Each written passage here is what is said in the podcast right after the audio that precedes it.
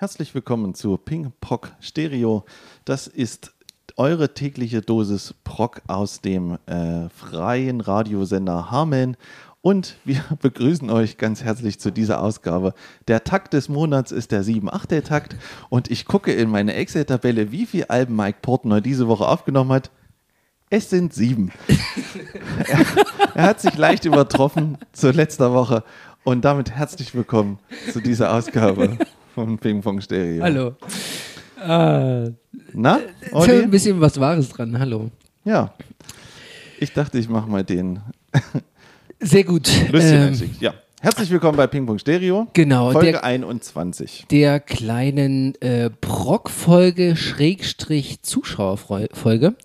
Es ist Und die Zuschauerfolge, ganz Auf wichtig. die habe ich mich äh, sehr gefreut, denn äh, wir sind nicht alleine hier. Wir haben unseren Zuschauer mit dabei, der uns diese Folgen gegeben, äh, die, die, ähm, die Alben gegeben hat. Und der Zuhörer natürlich. Äh, hallo Flo.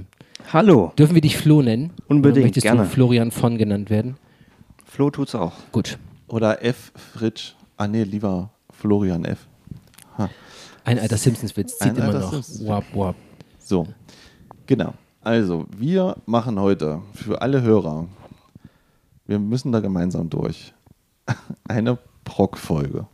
Das heißt, es geht erstmal vorrangig vor den Alben, erstmal nur um Proc, Musik größtenteils, vor allen Dingen, wie wir alle und ihr und so dazu gekommen seid, was euch da am meisten bewegt, was euch da gefällt. Und danach geht es um die Alben und zwar dieses Mal um Transatlantic mit The Whirlwind Ja, und Rush mit ihrem Album Hemisphere. Spheres. Hemispheres. sogar. Genau. Da hängen wir nochmal ein S dran. Gut. Also haben wir im Grunde zwei super Proc-Alben. Ja. Ähm, Flo, äh, gleich mal, was ist denn für dich Proc? Wir reden jetzt hier die ganze Zeit, was ist, was ist denn für dich äh, progressive Musik? Pro Progressive Rock, Metal, was ist, was, was würdest du drunter zählen? Oh, das ist hart. Das ist hart. Ähm, also ich würde sagen, angefangen äh, für mich, wo, wo ich jetzt sage, okay, da hat äh, Proc das erste Mal stattgefunden, war eigentlich tatsächlich bei den Beatles. Man denkt es vielleicht nicht, Ja, aber so ein Album wie zum Beispiel ähm, Sgt. Pepper oder so, ja. das war für mich das erste Mal, ähm, oder für mich das erste Album, wo ich, wo ich sagen würde, da hat jemand äh, mal ein bisschen länger drüber nachgedacht, ähm, als sonst auch. Ähm, ja, und dann ging es so weiter, dass das immer mehr ins Extreme gebracht wurde von Bands wie Genesis oder Yes. Ähm, ja, und dann äh, für mich äh, der, das, das Highlight ist dann, äh, ich glaube, es wurde schon in der letzten Folge auch angekündigt, ist dann so Dream Theater gewesen, die dann diese ganzen Sachen wie äh, Yes, Rush, aber auch, was wir heute noch hören, so noch ein bisschen diesen Metallica-Vibe reingebracht haben. Und ja, also für mich ist das ähm, ja die pure Freude, äh, das zu hören, wenn sich halt ähm, Musiker auch gern mal über 12, 13, 14 Minuten lang ausdrücken äh, mit ihrer Musik. Und ja, das ist für mich eigentlich Brock. Virtuosität, so lang ausartende Songstrukturen, nicht das klassische Strophe, Refrain, Strophe, Refrain, vielleicht noch ein Solo, wenn es hochkommt Ja. sondern dass das Lied mit dem Solo losgeht. Mit, ähm, ja, vielleicht auch mit so ein, ja, ein bisschen Synthes oder so, finde ich eigentlich auch ganz nett. Das ist aber euch auch mal ein großes Thema. Ähm, Ich höre das ja sehr, sehr intensiv, was ihr ja fa fa fabriziert und da seid ihr immer sehr kontrovers unterwegs. Wo es passt, finde ich es gut, gehört auch zum Proc. Ähm, ja, Was passt für dich gar nicht? Gibt es irgend- irgendeine Seite, die gar nicht passt? die gar nicht passt, Also die du- aber akzeptiert ist auch. Ja, also Ich als, als Beispiel nur mal ganz kurz, also ich bin äh, so, äh, stehe noch immer so auf Kriegsfuß mit diesem ganzen äh, neueren Sachen wie ähm, äh, Periphery und Tesseract und sowas. Also so irgendwie acht Seiter tief gestimmt, äh, Mischung aus Schreien und Gesang. Also das klingt für mich alles sehr. Ah, Haken ist gerade noch so, die springen da gerade noch so von der Klippe, die finde ich noch gut. Also jetzt neuerdings finde ich die gut. Ja. Aber so äh, ein Stückchen weiter ist dann für mich schon Periphery und Tesseract und so ein ganz Ja, also mit, mit Peripherie, ähm, die habe ich auch einmal live, live sehen dürfen, geht gar nicht, finde ich gar nicht gut die Richtung. Tesseract, äh, da ist doch ein Album, weiß ich jetzt leider nicht, wie das heißt. Ähm, wie das, das, das ist echt ganz, ganz große Kunst. Da tatsächlich. Also ich glaube, du spielst so ein bisschen auf diesen Einfluss äh, drauf an, dass da dieses Gent immer mehr auch mit reinkommt. Ja, ja, ne? genau. Acht Also, Seiten, äh, neun Seiten. Im Grunde der, der Einfluss von Meshuggah, der dann irgendwie in diesen Ja. neumodischen Kram Ja, reinkommt, ne? ja. Im großen Stil abgewinnen kann ich dem nichts. Tesseract, da ist wirklich das eine Album, da sind auch vier, fünf Songs nur.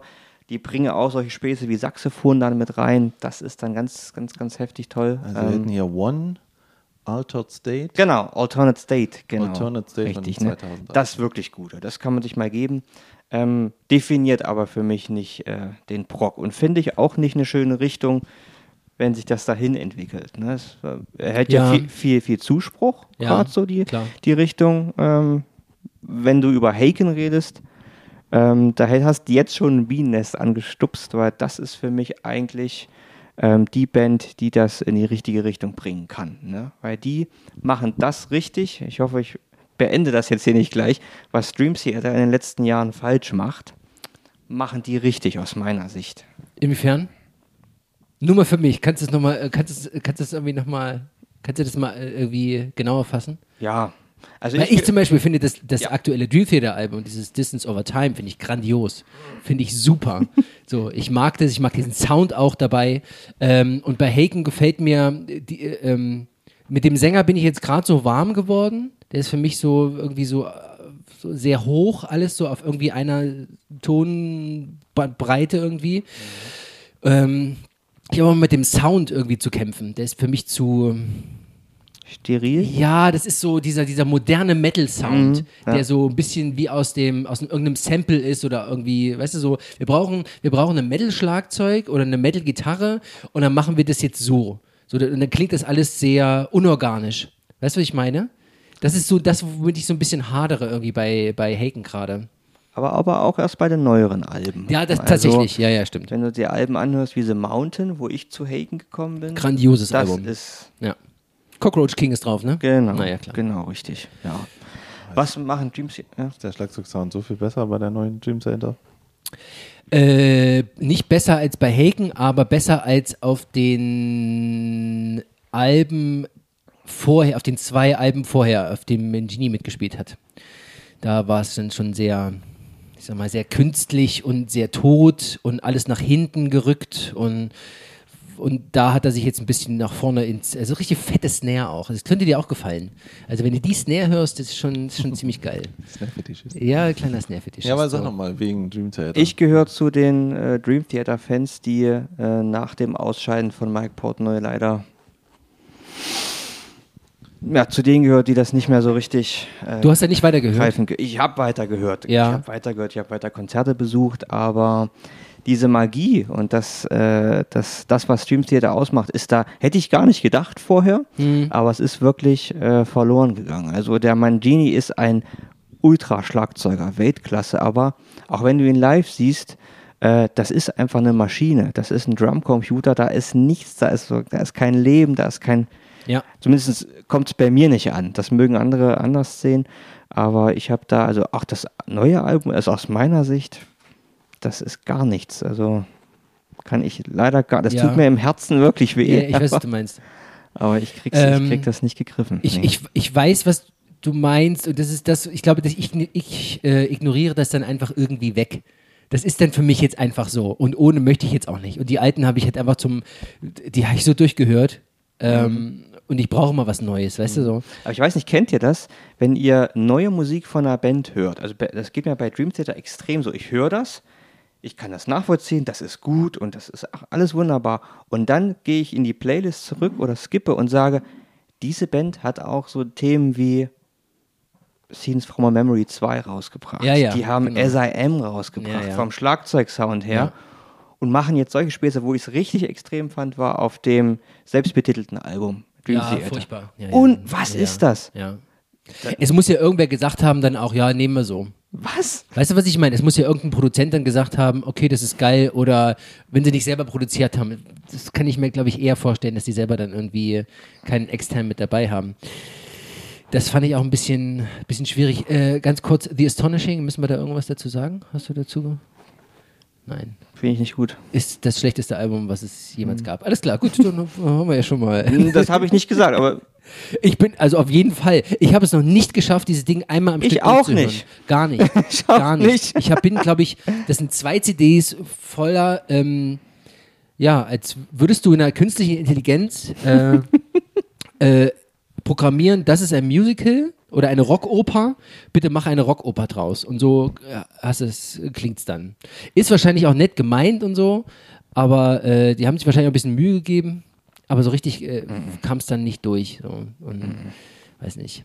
Naja, gut, dann haben wir das schon mal abgefrühstückt. So, Dream Theater durch. Was ist denn, was ist denn Proc für euch? Äh, Da gehen ja wahrscheinlich jetzt ja auch die Meinungen auseinander, oder?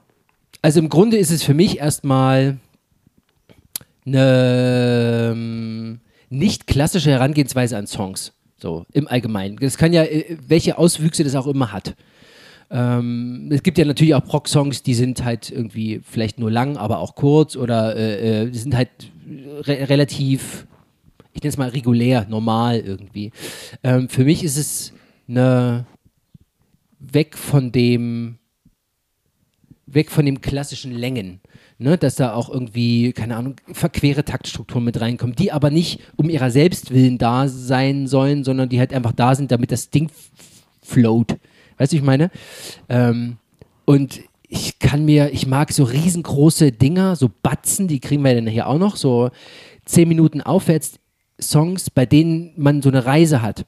Ne, das fängt irgendwie an, dann gibt es ein Thema und dann geht es irgendwie weiter und dann gibt es Zwischenparts und im besten Fall wird noch eine Geschichte erzählt oder was oder auch nicht und dann hinterher kommst du raus und hast hinten ein großes Finale. So, das finde ich geil. So, das, das, das kann es für mich sein. So, da habe ich ja kein Problem mit 18 Minuten Songs oder so. Das ist, ich, ich weiß nicht, irgendwie, ich habe manchmal das Gefühl, das ist das, was, was du, Tom, was du hast bei diesem, wenn, äh, wenn die Band anfängt zu jammen, weißt du, in diesen, in diesen Trance-Modus geht. Weißt du, was ich meine? Das hat mir immer mal, Das ist aber kein Trance-Modus, was ihr da macht. ja, doch, warte, warte, warte. Für, di- für, ja, für dich nicht, aber äh, für mich ist, ist, es, ist es das Pendant dazu. Weißt du? Wenn die dann anfangen, okay, dann äh, geht jetzt weiter, dann ist erst die Gitarre dran, und dann ist das Keyboard dran und dann vielleicht nochmal der Bass und das noch was anderes und dann geht's wieder rückwärts, dann ist wieder das Keyboard dran und das, äh, die Gitarre dran oder irgendwas auch mal, weißt du? Und das ist genau das für mich. Das ist irgendwie so ein, ich stehe da mittendrin und ich habe keine Ahnung, was da passiert. Jetzt kommt natürlich auch noch dazu. Ich habe keine Ahnung, was da passiert. Keine Ahnung. Äh, ich zähle auch äh, schon längst nicht mehr mit. Warum, also, ne, so 1, 2, 3, 4, 1, 2, 3, 1, 2, 3, 4, 5, 6, 1, 2, 3, 4. So, mache ich nicht mehr. Ich stehe dann einfach da, so im, im, im Auge des Brockwirbelsturms und bin völlig ähm, verloren da drinne. Und ich glaube, das, das gefällt mir einfach. Ja, aber das ist ja der größte Kritikpunkt, den ich an der ganzen Sache habe. Dass, dass man es nicht versteht. Richtig. Und dass es nicht dem Song hilft. Ja, nee, so will ich das gar nicht sagen, weil du musst es, glaube ich, aus einer anderen Perspektive sehen. Nee. Auf, aus, aus klassischem Songwriting gesehen, natürlich nicht. Nee, Aber das, das, Ich- das nein. ist es nicht. Ich rede einfach davon, dass zum Beispiel, also meine Erweckung in überlangen Songs, die mir was bedeuten, war 2112 von Rush. So. Das ist für mich eine Geschichte. Du merkst, wie, wie eine Band aggressiv anfängt, weil sie ein weil sie äh, über, über Priester singt, die dich unterdrücken, ja, die also dann dann geht das Ganze runter in, in eine Höhle. Du merkst, jemand wird erzählt, er findet eine Gitarre, er merkt, wie schön der Sound ist. Das führt dann dazu, dass ein Krieg entsteht und am Ende hast du, hört sich dieser Krieg auch auf diesen Gespielten so an, indem sich das immer mehr steigert und explodiert und dann ist das Ding irgendwann durch. Und das über 20 Minuten. Das ist für mich eine Geschichte. Da wird dazwischen natürlich auch gespielt äh, und, und, und da werden Takte verschoben und so ein bisschen, aber natürlich auf einer ganz anderen Ebene, weil wir hier von 1976 reden. 78.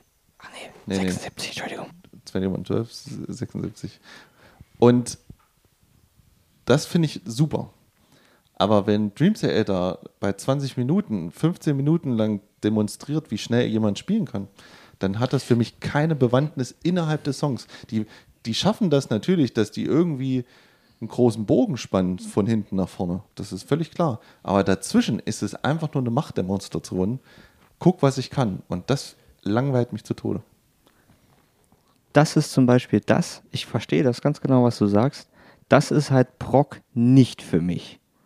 Es gibt Prog-Bands, wo das genau das ist, dieses Prinzip, schau mal, ich kann hier nicht nur sechs Seiten, sondern acht Seiten auf meine Gitarre ziehen und ich kann eine Million Kilometer pro Stunde Gitarre spielen. Und ich habe fünf, sechs Toms mehr als du und kann die auch schneller schlagen als du. Das ist aus meiner Sicht bei Bands wie Dream Theater, Transatlantic, Haken nicht so. Die nutzen Genau. da, aus meiner Sicht. Ja, ja. Wie gesagt, vielleicht ist es so, dass man da vielleicht die rosarote Dream Theater Brille aufhat. Das Nein, mag so sein. Nicht. Das mag so sein. Aber ich finde, in der, in der Konstellation sehe seh ich immer noch, jetzt werde ich gleich sehen, wie Tom reagiert, das Songdienliche an dieser, an dieser Eskalation. Nehmen wir mal so einen Song zum Beispiel. Für mich das absolute Proc-Highlight ever ist Octavarium, der Song von Dream Theater. Ja, der geht 24 Minuten Ja. In diesen 24 Minuten, dass da demonstriert wird, was ich kann, das sind vielleicht drei, vier Minuten, wo die den Climax haben in dem Song. Die bauen das bis dahin auf, rasten völlig aus, sind in sonst was für Universen unterwegs. Aber es spiegelt auch den Climax der Story wieder, der Geschichte wieder. Also Dream Theater schafft das immer noch, hat es geschafft. Doch, da muss ich vielleicht sagen, hat es geschafft, das äh, einzubauen, dass das in den, in den Song und in die Albumstruktur reinpasst. Das schaffen nicht alle Bands, aber ich, ich kann deinen Punkt verstehen. Und mich nervt das bei anderen Bands enorm, wenn ich merke, okay, das ist nur Skill. Wenn sie das aber, wenn sie das bei ihrem 24-Minuten-Song macht und da in irgendwas einbetten, okay, das mag sein. Bloß sie machen diese, diese zwei, drei Minuten in jeden ihrer Songs, der auch nur sieben geht oder sechs oder fünf.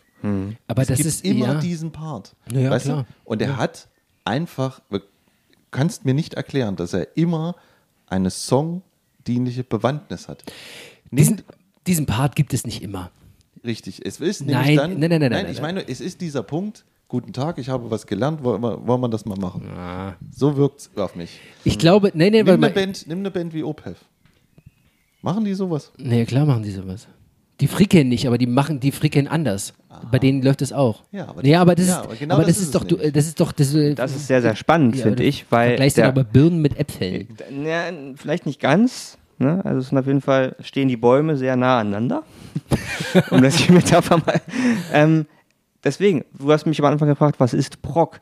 Es, Prog ist mittlerweile so ein urstbreiter äh, Be- Ja, ja, Begriff ge- geworden. genau darauf wollte ich auch Weil hinaus. ich finde zum Beispiel, wenn wir mal hier darauf kommen, dann irgendwann, du kannst Transatlantik zum Beispiel, kannst du nicht mit, mit Dream Theater vergleichen, kannst du nicht mit Opus vergleichen, in, nicht mit Tesseract, hast du gesagt. Never ever, aber es wird, es ist Prog.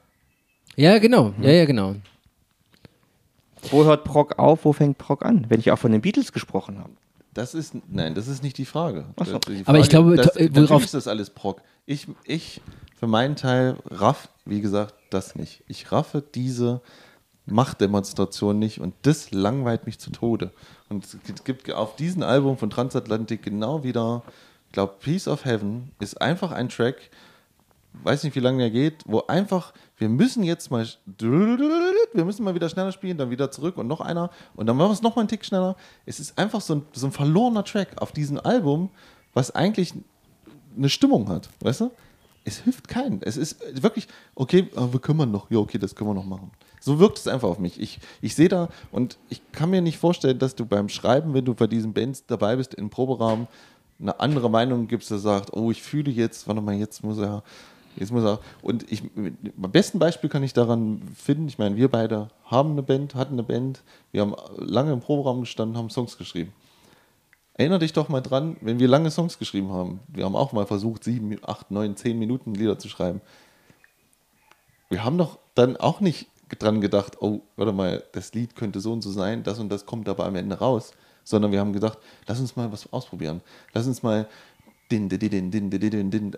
Komm, weißt du, das kann ich jetzt oder weißt du, oder ich habe das oder vielleicht passt das so. Lass uns doch das mal machen. Und man merkt ja selber, dass man dann auf einmal äh, Teile hinzufügt zu Liedern, die dem Song vielleicht nicht helfen, aber man macht man möchte es mal ausprobieren. Weißt? Ja, aber da gehst du ja in dem Fall von dir aus. Ich meine, du, du bist ja nicht in der Sphäre mit drinne. Weißt du, ich meine, das sind ja alles, die sind ja in dieser Sphäre äh, Prog, Rock, Prog, Metal, was auch immer groß geworden. So, und das ist halt einfach diese, das ist halt einfach diese Sparte, in der sie sich bedient. Genau wie die Soli in irgendwelchen äh, Jazzliedern oder irgendwas oder äh, die, die, die äh, im- beim Blues oder irgend sowas, weißt du? Dass da irgendwie zwölf Takte da dieses Solo kommt oder 24 Takte. Ja, oder das dass, dass der Refrain äh, zum Schluss zweimal kommt in, in der Popmusik oder ähm, dass die Double Bass in, in einem Metal-Song kommt. Weißt du, das sind alles so, das sind alles so Eigenheiten des jeweiligen Genres, in dem du dich irgendwie befindest. So. Ja, aber bei keinem anderen Genre fällt mir das so vehement halt auf und stört mich so extrem Okay. wie bei Prog-Metal dieser Gangart, wo einfach immer gezeigt werden muss, dass jemand was kann. Und das, und das, wie gesagt, das könnte mir, egal, Ja, gut, wir können Ja, auch- aber du gehst davon aus, dass die das demonstrieren, weil, Natürlich. weil, damit sie was können. So. Aber das ist, Nein, darum geht es ja nicht. Ist So. Das natürlich ist halt auch, sie haben die, nicht, es ist natürlich auch ihr, äh, natürlich ist das auch ihr Selling Point. Ja, das na ist ja klar. auch genau das, was ich sage, dass halt, dass keine Musik, das hat man genau schon bei der anderen Proc-Folge, dass wir, das ist halt einfach keine Musik unbedingt für Normalos, sondern es ist halt für ein gewisses Klientel geschaffen. Und deswegen frage ich mich ja immer, wenn jemand, der nicht Musiker ist, sowas hört, was der dabei fühlt und was dem das bringt oder taugt und so ein bisschen, weißt du? Und aber komischerweise, bei, du kannst mir keine andere Musikrichtung sagen und indem du sagst, ach guck mal, der Teil ist doch überflüssig, weil der da irgendwie nicht hingehört, weißt du? Ich meine, das, das, so denke ich nie bei, bei keiner anderen Bands, aber bei jedem Dream Theater Song, wenn sowas kommt. Und ich, ich sage ja nicht, dass es mich mal beeindruckt hat. Natürlich hat es das mal und ich fand das super. Und, aber irgendwann denke ich mir dann so, jetzt ist aber auch mal gut. Jetzt ist, jetzt ist es dann nur noch Wiederholung und, und, ich, und, wie du auch sagst, ich, ich höre das gar nicht mehr, ich fühle das auch nicht mehr. Ich weiß auch nicht mehr, ja mach doch. Es interessiert mich auch nicht mehr. Weil eigentlich ist aber es, das ist doch es- eine ist es- Geschmackssache. Da, ist- darauf, ja, da, da, da läuft es darauf hinaus, dass es einfach eine Geschmackssache ist. Ja, ja. Ich, ich stehe da drauf. Wenn ich hier in, der- wenn ich hier in der Küche bin äh, und, und koche hier, dann ist hier Liquid Tension äh, Teil 3 drauf und dann geht es völlig Banane davor. Ähm, und da mag ich das. Denn ich verstehe nicht, was die da tun. Äh, aber ich finde es unglaublich gut. Verstehst du, was ich meine? So, also mich, mich äh, erfüllt das. So. So, ähm, hast, äh, Flo, haben wir dich, äh, bist du noch dabei oder was? Oder? Ja, ja, ja, ja. Also, gut. ich- äh, Alles cool. Aber kannst du das noch? Ich kann das, ich, ich, ich, ich verstehe ne? das. Ich verstehe das, weil ich habe das Gefühl auch. Aber bei manchen Bands mehr, bei anderen weniger. Also es ist Geschmackssache. Also ich muss die ganze Zeit denken, warum ist in jedem Black Metal Song muss irgendwann der Blastbeat kommen? ja, ist genau es das ist ein Gleiche. Stilmittel, es Ja, ist eine ja, Geschmackssache. ja, genau. Aber ich, ich weiß, was, was, was du fühlst. Ähm, Ja, ne, das ist, ist ein Punkt zum Beispiel. Also, das könnte ich beantworten sogar noch irgendwie. Also, natürlich ist das, natürlich ist das auch der Blastbeat, sagen wir mal, in so einem Black Metal Song, ist natürlich, das ist ja, also eigentlich gehört ja zu diesem Genre allein diese Spielart des Schlagzeugs. Also, das ist ja schon mal so ein, genau wie das, das- Gefrickel zum Genre ja, vom ja, Rock ja, gehört. ja, pass auf, aber es gibt ja zum Beispiel, es gibt ja eine Black Metal Band, die ich ganz toll finde, ne? Die setzen den Blastbeat so ein, die warten, die warten vier Minuten und steigern diesen Song und du merkst immer, ah, warte mal, und dann kommt er und dann ist es eine Offenbarung, wenn er kommt, weißt du? Weil er, weil du ihn rausgezögert hast, weil du drauf gewartet hast, und du weißt, dass er dazugehört. Und wenn er dann kommt, ne, dann öffnet sich dieser Song und auf einmal ist der ganz groß. Also, weil die, weil die, weil die den ganz anders einsetzen, als einfach nur und es geht los, weißt du, und es nervt und es geht drei Minuten lang nur dasselbe.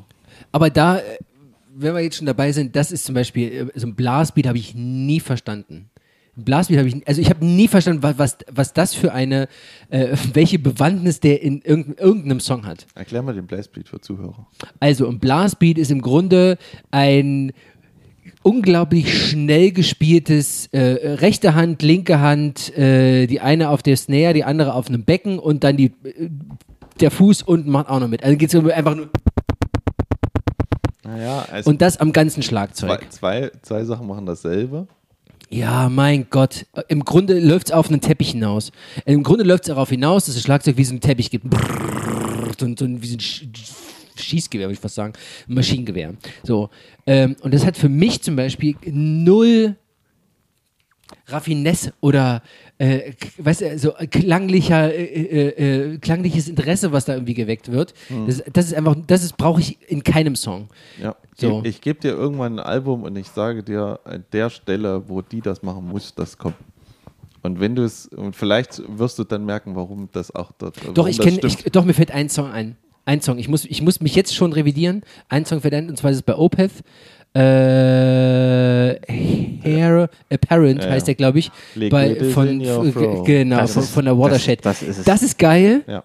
Das ist geil. Okay. Ja. Da, bis dahin gehe Es, ich. es Also kommt nicht drauf an, es, es, es ist nämlich leider so, es kommt drauf an, was die Gitarren dazu machen.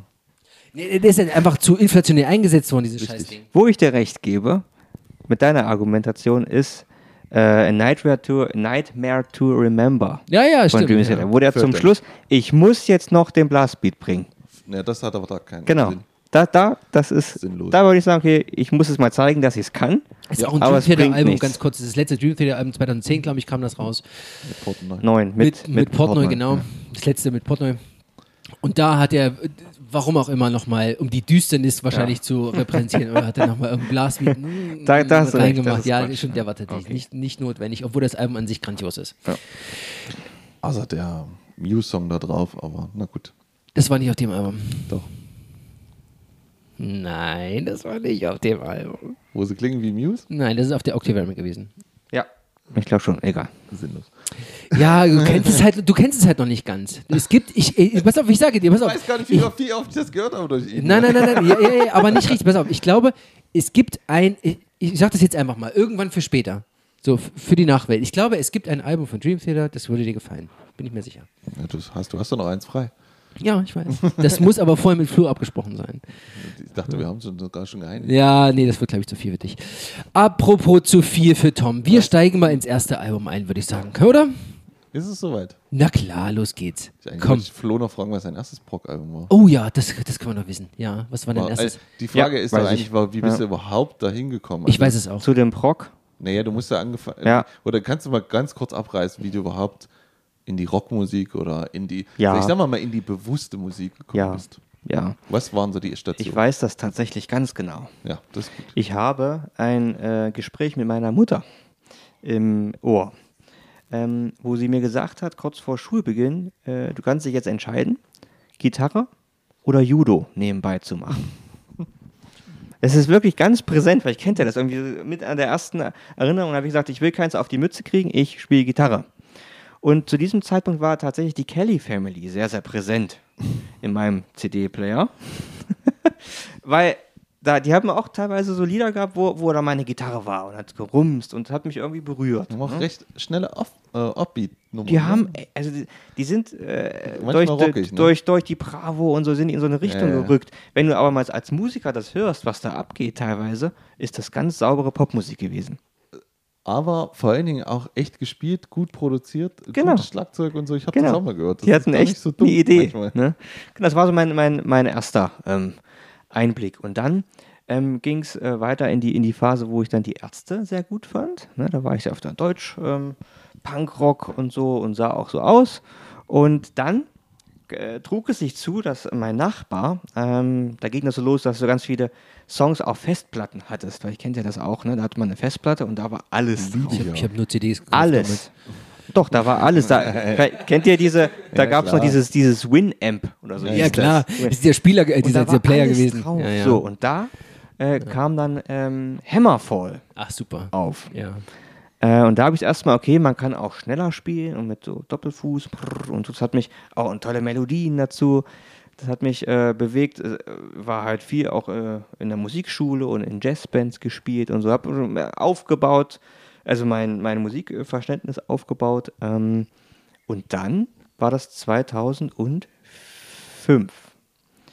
wo ich dann äh, das allererste Mal Train of Thought gehört habe von Dream Theater. Ich auch. Das war auch mein Einstieg. Ja, Sehr gut. und tatsächlich, jetzt Ja. kommt wirklich ein Fun Fact, weil ich kann dich du dran erinnern, Tom.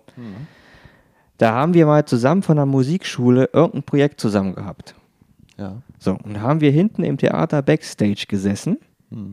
Und da hast du irgendwie erzählt, ja, ich habe hier, wir haben uns über Musik unterhalten, da hast du, ja, ich habe hier äh, Train of Thought irgendwie. Ja. Ist gut und es ist Schlagzeuger und super. Ne? da war ich aber noch nicht so konform mit dir. Also irgendwie waren wir da nicht, nicht so grüne, noch nicht. So, und dann, dann ging das aber los. Und da habe ich, und dann kam Live at Budokan. Äh, die DVD, also die, dass die überhaupt noch läuft, äh, die ist halb so dünn wahrscheinlich, so, so häufig wie die durch den DVD-Spieler gelaufen ist. Ähm, das hat mich bewegt, massivst, massiv. Dann kam Octavarium und dann kam ich so in die ganze Brock-Schiene rein. Und dann kam tatsächlich schon, ohne jetzt irgendwas vorgreifen zu wollen, dann kam schon Rush. Weil die in allen Dream Theater Dokus und hin und her und Rush, Rush, Rush, Rush und das, irgendwas muss da dran sein. Und dann äh, kamen so die, diese Moving Pictures und dann von der Moving Pictures kriegst du eigentlich dann so zurück. Dass ich dann, ähm, wo haben die das wiederum her? Und da kam ich dann auf die, auf die Sgt. Pepper so und die Yes Genesis, wo ich bis heute nicht so richtig rankomme. Ich verstehe, was die von mir wollen, aber ich höre das und okay, das ist so der Ursprung. Ja, das habe ich ganz schön ausgeholt. Ne? Das war so für mich der, äh, dieses äh, Train of Thought, wo ich dachte, Mann, Mann, Mann. This Dying Soul. Ja, Baba, Baba. Bah, Hammer. Ja, super. Also ich muss, ich bin, ich bin erstaunt. Ich sehe mich da wirklich bei dir wieder. Ne? Also ich bin, äh, ich bin Hardcore Metallica-Hörer gewesen damals und habe da irgendwas Ähnliches irgendwie gesucht und das war halt genau das, diese Schnittstelle zwischen ähm, Gefricke und Geballer mit einem geilen Sound und das hatte mich dann auch völlig abgeholt. Ja, geil. Ist so, wenn du Schön eine neue Anlage testet oder Kopfhörer, dann machst du SIM rein. Mhm. Was, was willst du, was willst du sonst reinmachen? Du hast keine andere Referenz. Ja. Daft Punk. ja, das stimmt. Okay. Als zweites dann. Ja, apropos Daft Punk, ne? Die gibt's ja jetzt nicht mehr. Hm. Ich habe dir doch mal von meiner Box erzählt. Weißt du noch? ja, Diese, diese Collectors Edition Box. ich Hm. habe vor kurzem mal Zwei geguckt, was Millionen die jetzt Euro wert ist. Oh Gott, Schade, dass du aufgemacht hast wahrscheinlich. Ja? an sich ja. Oh Gott, die, ist, die, die hat sich verdreifacht. ja. Auf einmal. Naja, gut. Ähm, ja, Ah, ich dachte, du warst vor Train of Thought schon so ein Dream Theater Freak. Weil mit Train of Thought habe ich ja auch angefangen. Ne? Das war Train of Thought und dann, Das kam, ja und dann kam Octavarium raus und da dachte ich, Ja, aber das war ja der Sinn. Ich bin ja eigentlich auf dich zugekommen, weil ich ja irgendwie Metal machen wollte und auch so ein bisschen Proc. Eigentlich hat mich das ja schon beeinflusst. ah, Ja, das, das sage ich ja nicht. Ich, ich, Proc war ja, ich weiß gar nicht so richtig, welche Proc-Alben ich vorher so richtig gehört habe. Aber was mich ja immer noch nervt, ist die Stimme. Es ist halt so. Es kommt dann da, nicht da rein. scheiden sich die Fans. Immer noch. Immer noch. Ja, das. Alles gut. Entweder man mag sie, ich mag sie sehr. Oder halt auch nicht. Ich frage mich ja, was es wäre die Alternative? Das darf ja gerne erlaubt sein. Also, Hetfield. Eigentlich, nein, eigentlich der Ah. beste, ein- der beste Sänger. Ich, äh, das ist auch meine, meine äh, zweite Lieblings-Proc-Metal-Band ist Symphony X. Die haben natürlich den, den allerbesten Ja, Metal-Sänger, den man sich vorstellen kann. Also der ist zart wie eine äh, Blume mit Tau drauf am Morgen, wenn es um Finesse geht, oder er ist aber auch bullig, äh, wenn es um, um die Masse geht. Also es ist, der es Wahnsinn. Ist mir, es ist mir zu viel verträumter Power Metal dahinter. Es müsste ein bisschen härter sein. Tja, dann würde ich dich an Tesseract und Periphery verweisen. Nee, nein, Oder äh, nein, nein, ich will, ich will so einen Headfield-Typen haben. Oh nee, ich kann das nicht mehr hören. Yeah! Na, das geht doch nicht ums Yeah, Alter. Ah, nimm doch. Ich sag's wieder, nimm doch von Master of Puppets, da wo noch ein bisschen gallig war. Nein, nicht dein 90er Jahre Headfield. Ja, nein, 80er Hetfield Jahre ist durch. Das ist, der ist schon zu oft karikiert, karik karikiert worden, das ist, macht keinen Spaß Ja, mehr. aber er findet genau den Grad zwischen Härte. Oder nimm hier Machine Head. Wie heißt der Typ? Gottes Willen. Rob Flynn. Na klar, der kann wenigstens klar singen und, und Gar nicht dann der, der kann gar nicht mehr klar singen. Nee, jetzt nicht mehr, aber konnte es mal. Naja. Okay. Oder äh, Opeth mag ich auch. Ich mag das, Ja. das böse Gegrunze und dann diese. Na, das gibt's ja Lieblichkeit. nicht mehr. Nee, leider nicht. Nee. So, Manu, Die hängen gerade in den Retro-Rock. 70er Jahren fest. Ich würde sagen, bevor wir hier noch weiter rum, rumschwallen und Tom irgendwann das Mikro wegschmeißt an meinen Kopf, äh, st- steigen wir jetzt mal ein. So. Und zwar steigen wir mit Transatlantic ein. Ähm, Flo, warum hast du uns Transatlantic gegeben? Mir. Ja, ich kenne es schon. Okay, ich kannte es schon, ich kannte es schon sehr. Ähm, warum hast du es uns trotzdem nochmal zum Hören gegeben? Warum hast du es mitgebracht? Ja, also das geht zurück. Ähm, wann kam das raus? Ich glaube 2009, richtig? Ne? 2009. Und das war so ein klassischer Kauf. Man hört das ja immer so von früher. Vielleicht kennt ihr das, dass Leute gesagt haben, das Album habe ich mir nur gekauft wegen dem Cover. So ein bisschen war das so. Also ich kannte, ich kannte äh, Transatlantik vorher den Namen. Hatte aber ein völlig falsches Bild äh, davon und Cover im Sinne von, da steht ein Name mit drauf. Ja, achso. Das, das Cover ist jetzt nicht so besonders. Soll ich das erzählen, was da drauf ist? Ja, oder? bitte. Ja, erzähl das. Also im Kern ist das äh, sehr, sehr stark in Orange gehalten.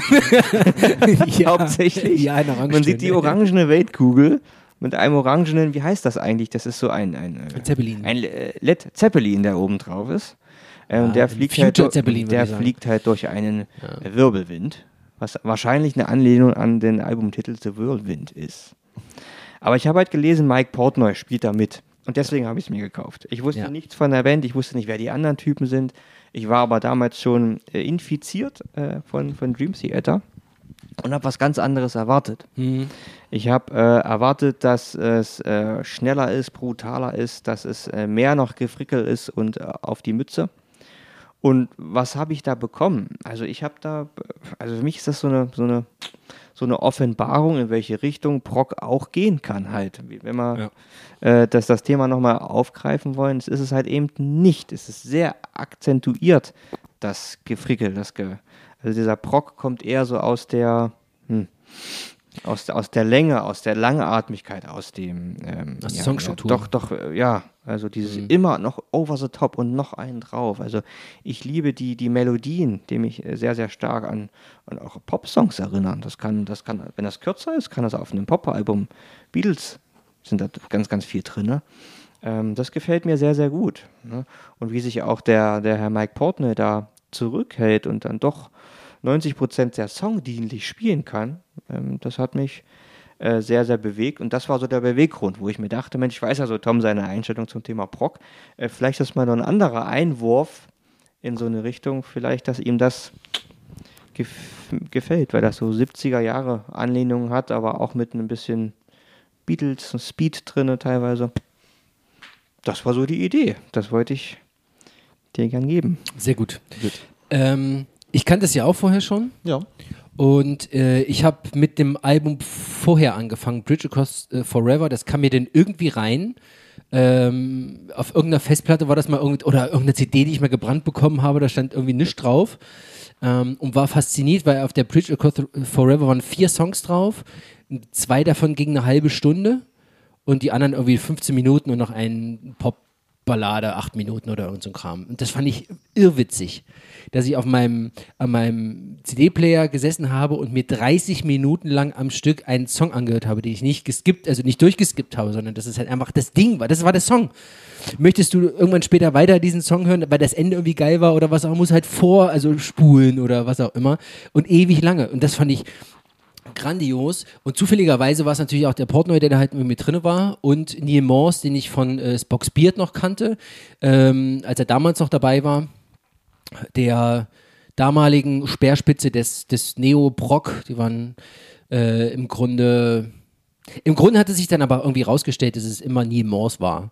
Das ist also Spock's Beard mit Neil Morse war Neil Morse und äh, Transatlantic mit Neil Morse war Neil Morse und Flying Colors mit Neil Morse war Neil Morse und Neil Morse Band und Neil Morse Solo. Das war also dieser, dieser Einfluss von ihm als Songwriter, den hat man schon immer irgendwie durchgehört. Ja. Und den fand ich jahrelang richtig, richtig geil. So, das hat mich einfach mitgenommen. Und dieses, äh, das Album, als du das vorgeschlagen hast, da war ich ja gleich, war ich gleich Feuer und Flamme, voll dabei. So, also, wann ist es rausgekommen? 1999. Nein, 2009, Entschuldigung. 2009, ja. 99 hat die Band gegründet. 2009 haben sie das äh, Album veröffentlicht nach Sieben Jahre Pause. sieben Jahren Pause. Genau. Die waren. dem sieben Soloplatten von dem Morse rauskamen, auf denen auch Portner übergespielt hat. Genau, der hat auch mitgespielt. Genau. Das waren, ähm, Lee Morse ist äh, Anfang der 2000er ist er auch von äh, Spock's Beard ausgestiegen, ähm, weil er äh, zum Glauben gefunden hat und gesagt hat, ich mache jetzt hier nichts mehr von dem Ganzen, ich mache jetzt meine Musik, meine christlich geprägte Musik ähm, und das ziehe ich durch, die im Grunde eine Mischung war aus so Singer-Songwriter-Sachen und ausladende Neoproc-Geschichten, allerdings mit einem christlichen, kirchlichen Hintergrund. Das eine war zum Beispiel äh, Sola Scriptura, da ging es um die äh, Martin Luther und die äh, 99 Thesen ähm, und grandioses Album.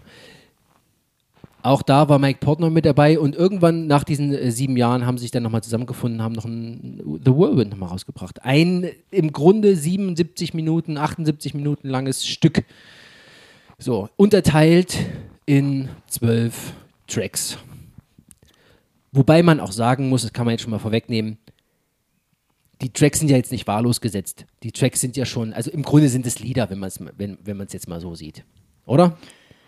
Ja, die halt immer die, äh, ja, die bestimmten Themen wieder so aufgreifen und es fließt dann wieder, äh, ja, Themen, die man schon mal kannte, fließen nochmal rein, vielleicht in einer anderen äh, genau. Donation oder so. Ja. Ne? Ja. Wie würdest du den Sound beschreiben, Flo? Ui. Das ist gar nicht so einfach. Ich dachte, da könnt ihr mir vielleicht helfen, weil ich fand es immer so schön bei euren anderen Folgen, dass ihr das beschreiben könnt. Also ich finde den sehr, sehr klar, sehr, sehr, äh, sehr, sehr präsent, einfach schön. Also man, man, also soundmäßig auf dem Album, jetzt wo du sagst, der Bass fällt mir da immer auf. Ja. Wie der knärrt, wie der rührt, also sehr, sehr präsent da ist. Ähm, ja, also erinnert mich so ein bisschen so an die 70er Jahre, äh, letzten, letztes Drittel der, der, der 70er Jahre vom Sound Ich habe immer so, so, so ähm, gut produzierte Bonbons, so, also sowieso Bonbon-bunt, dieser Sound. Das ist, da eckt irgendwie nichts an, das ist so rund irgendwie, ne? Da ist Stimmt, so. ja. Ah, Da sind die, du hörst die, die, die Töne gut raus, du hörst die Instrumente gut raus und diese ganzen kleinen äh, Overdubs, die sie noch da irgendwie drüber gemacht haben. Und dann ist das auch alles so gemixt, dass zum Beispiel eine Double Bass von einem Schlagzeug überhaupt nicht zu viel ist. Die geht dann so mit rein in das Bild und der, der knüppelt da einen weg, aber eigentlich sind wir gerade in irgendeinem rockigen Song drin, wo das Otto-Normalverbraucher irgendwie nicht reinkriegen würden, aber irgendwie passt es da. Es nervt aber auch nicht. Weißt du? So. Stimmt, Und das finde ja. ich so erstaunlich. Und es hat alles so einen rundgelutschten, fröhlichen, neonfarbenen Sound irgendwie. Weißt du? Oder würdest du es beschreiben, Tom? Ja, gut. Danke, Rush. ähm, Also muss natürlich äh, ganz kurz äh, nochmal äh, zurückgehen. Es sind natürlich nicht nur Nimors als Sänger und äh, Keyboarder und Gitarrist mit dabei und Mike Portner am Schlagzeug, sondern wir haben auch äh, Royan Stolt von den Flower Kings aus Schweden. Danke, oh Gott sei Dank. Jetzt Skandinavien gesagt. Ähm, äh, aus Schweden auch einer äh, Neo-Proc-Band. Und wir haben Pete Trivavas von Marillion dabei. Einer der, der großen Institutionen noch im, im, im Proc-Bereich. So, und Ja. qua quasi eine fünf, vierköpfige Supergroup, die sich live dann immer noch andere Leute geholt haben, wie zum Beispiel Daniel Gildenlö von äh, Pain of Salvation. Auch einer Proc, äh, ja, Meisterband, würde ich sagen. Ja. So, nur mal ganz kurz das, jetzt können wir zum, zum eigentlichen Album kommen. So, was sagst du, äh, Tom, jetzt auch mal was sagen? was sagst du, was sagst du zum, zum ersten Hören? Du kannst es ja noch gar nicht.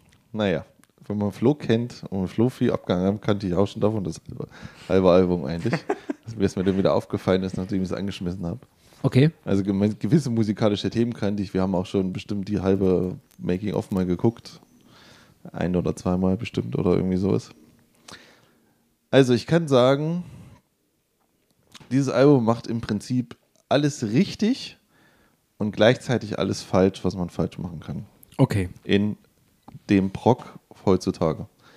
Es könnte so schön sein, ist für mich eigentlich so das, die perfekte Ja. Conclusion bei dem Ganzen. Also, wir haben hier, wie du schon richtig gesagt hast, wir haben hier ein Album, was im Prinzip den alten 70er, 80er, sagen wir mal 70er bis 80er Proc feiert, zelebriert und per, fast perfekt macht. Also gespielt, Sound, Melodie, wunderschön. Es geht nicht besser. Dieses Schlagzeug klingt einfach nur Sahne. Also wirklich, wie ich es lange nicht mehr gehört habe, das Verhältnis Bass-Schlagzeug ist fantastisch, Gitarre ist nie zu laut. Es, es klingt einfach alles aus einem Guss. So. Es ist, ähm, es, es, es, es macht halt zauberhafte Melodien natürlich, die mir aber jetzt nach selbst nach dem dritten Mal nicht wirklich hängen bleiben. Ich, also ich, ich komme nicht dazu, da mitzusingen oder sonst irgendwo oder irgendwie mir, dass mir was, mir, ich, ich weiß, ich, ich, wenn ich es wieder höre, ah ja, das Thema kennst, kennst du und das kam schon mal und das klingt so, aber nichts davon, was der singt, bleibt mir irgendwie hängen. Also ich finde nicht, dass man irgendwie irgendwas mitsingen könnte. Das, das so ging es mir überhaupt nicht. Was es so falsch macht, ist einfach zwei Dinge. Erstens, dass ich weiß von der DVD und auch von dem, was ich gelesen habe, dass sie das Ganze innerhalb von zwei Wochen schreiben und aufnehmen. So macht man halt keine Musik. Und wenn man so Musik macht, passiert Folgendes. Was sie auf diesem Album haben, sie haben drei oder zwei oder drei, drei bis vier Themen, die sie ständig wiederholen.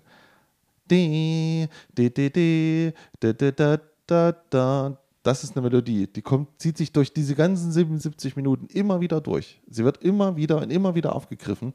Dadurch entsteht beim ersten Hören vor allem schon ein Eindruck, höre ich jetzt schon wieder dasselbe oder was ist denn das? Ist das schon wieder das, was von, also es wird mal langsam, mal schnell, mal hoch, mal runter gespielt, aber ähm, es, es, wiederholt sich immer. Dazu gibt es noch so ein düsteres Thema, das wird auch immer zu wiederholt.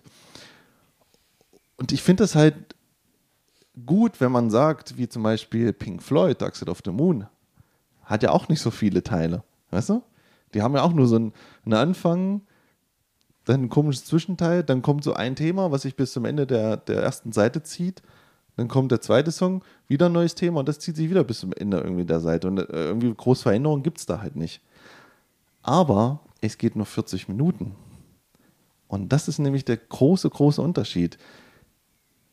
Und das ist das, was ich immer wieder sage, was mich immer wieder stört an diesen ganzen neuen Bands. Kriegt euren Scheiß zusammen und spielt einfach weniger. Würde dieses Album 40 Minuten gehen und würde diese drei Themen noch zwei, dreimal einbauen und, und, und würde aus den ganzen Songs das Beste rausnehmen, hättest du ein fantastisches Brock-Album, was der Hammer wäre. Aber so finde ich es einfach, verliert es mich komplett. Und ich kann ja euch auch, auch schon sagen, ob wo es mich verliert. Und zwar nach Song 6, Rose Colored Glasses. Colored. Colored Glasses. Ja. Dieser Song fühlt sich an, als ob er der Schluss des Albums ist, weil er schon den großen Bam, bam, bam, bam, bam, bam, er hat schon diesen kompletten Schluss, den sie dann eigentlich nochmal machen. Und er hat mir in der Zeit, hat er mir eine super Zeit gemacht. Da waren, weißt du, also da, da war schon so eine Achterbahnfahrt drin in diesem Ganzen. Und dann geht er halt weiter. Und alles, was nach diesem Song kommt, fügt dem Ganzen von der Stimmung nichts mehr hinzu ich, also ich, ich habe nichts weiter entdeckt nach, nach diesen 40 Minuten übrigens. Dieser Song ist genau noch 40 Minuten beendet. Ja. Würde perfekt auf eine Vinyl passen. Danach fügen die nichts mehr hinzu, weil, und da glaube ich, zu wissen, wie die das geschrieben haben. Du setzt dich in einen Raum, sagst, wir schreiben jetzt ein Album. Nemos hat vorgearbeitet, das weiß ich. Er hat schon Melodien, alles. Ich habe ja mal was. Ne? Und dann werden diese, diese Zeit, die er wahrscheinlich hat und die Songs, die er hat, die werden aufgefüllt mit der Brillanz der Musiker, die du einfach am Start hast. Wenn du, wenn du, die, die können ja einfach spielen und, und fließen natürlich in Songs jammäßig in was rein, was man auch immer wieder merkt, dass das so, jetzt wird so langsam ein Solo und jetzt kommt nochmal, wir lassen es so ein bisschen fließen und dann kommt wieder so ein bisschen Pink Floyd und irgendwas und ein bisschen Jazz und, und ne, rein. Und dann kommen wir wieder zurück zu dem eigentlichen Thema. Weil jetzt, ach komm, lass uns mal wieder zu dem Thema zurückgehen. Aber dazwischen dudeln sie einfach nur hin. Und dieses Hingedudel, der meist am Ende oder in der Mitte der Songs kommst, bringt nichts. Also es bringt ja nichts mehr, sondern es hat, es, es fügt dem Ganzen nichts hinzu. Und genau das ist das Problem.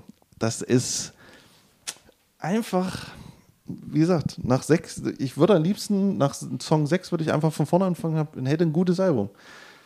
Weil gerade, wie gesagt, zum Beispiel äh, Lay Down Your Life wird am Ende wird wieder rumgefrickelt, sinnloserweise, genau wie Piece of Heaven. Wir werden nochmal schneller, nochmal schneller. Dann kommt nochmal so ein ruhiger Schluss und dann kommt nochmal das epische vom, vom Anfang, was wir haben. Und wie gesagt, man könnte sich einfach kurz fassen und hätte genauso ein Album, wie wir einfach das haben danach bei Rush. Die haben 40 Minuten, die machen einen langen Track, Die machen hinten einen langen Track und dann sind die durch. Und glaubt mir, sowas wie Rush und so wird uns immer länger in Erinnerung bleiben als das hier, weil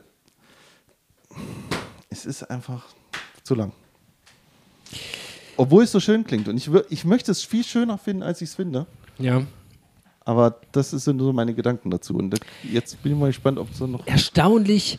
Ähm, ich habe jetzt gerade darüber nachgedacht, wenn du es so erzählt hast, diese Längen sind mir nie vorgekommen. Ich hatte nie das Gefühl, dass das Album für mich zu lang war. Es war immer da. Es lief immer durch. Das hat, das hat mir nie wehgetan. Das war nicht öde. Dieses Rose-Colored Glass ist klar. Wir hatten es vorhin irgendwie noch im Auto. Ähm, das ist halt irgendwie äh, äh, äh, eine fette, geile Ballade und so, aber für mich waren diese 77 Minuten nie zu lang. Ich habe das immer völlig durchgehört. Bis zum Finale irgendwie. Ich weiß nicht, wie es dir ging, Flo. Ich kann das verstehen. Ich kann das verstehen. Bist Ich sehr hab, diplomatisch. ja, ich, ich muss so ein bisschen, nein. ähm, nee, ich habe das äh, tatsächlich häufig bei, äh, bei, bei Musik, dass ich mir die, also ich habe da so ein, so ein Prozedere, ich habe die Kopfhörer drauf, mache den Song an oder mache das Album an und lege mich auf die Couch. Und häufig schlafe ich ein dabei. Das ist gar nicht schlimm. Das kann bei allen, bei allen äh, Musikgenres übrigens sein. Ja. Ob da Metallica läuft, ob das äh, Slayer nicht so, aber ob da ähm, Opeth, was weiß ich, läuft. Und das ist nichts Schlechtes. Weißt du, wo mir das am meisten passiert? Wenn ich eigene Musik höre. Mhm. Wenn ich Mus- Musik von Osaka, von meiner Osaka Rising ne, höre und äh, dann denke ich mir so, auch ne, ich will mal eine Demo durchhören. Mhm. Nach der Hälfte des Songs, da, da, da, da, schalte ich weg. So. Das ist, er heißt aber nichts Böses. Ich finde Mhm. Ja. es auch nicht böse, aber es geht mir ähnlich. Ja, ja, ja, ja.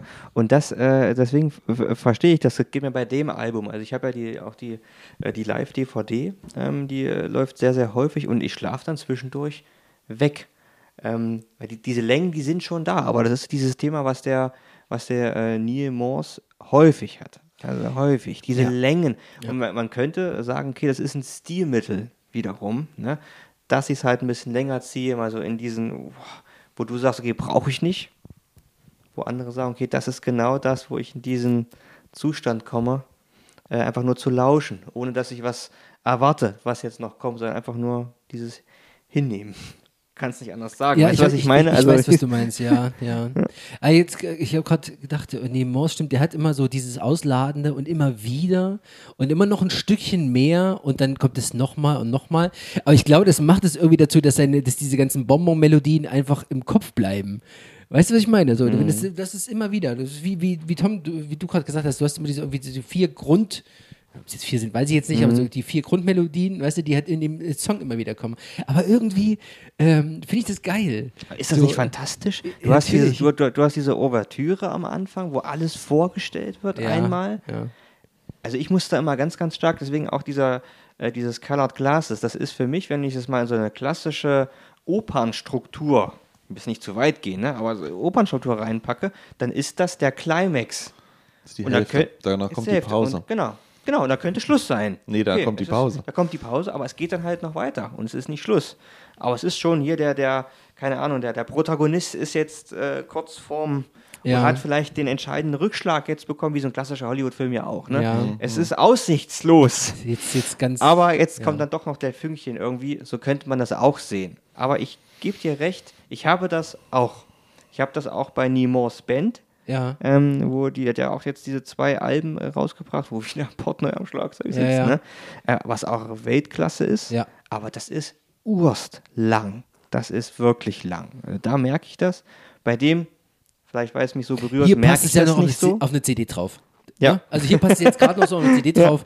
Alles andere ist dann schon Doppel-CD dann irgendwie, glaube ich, Ja. später gewesen. ja.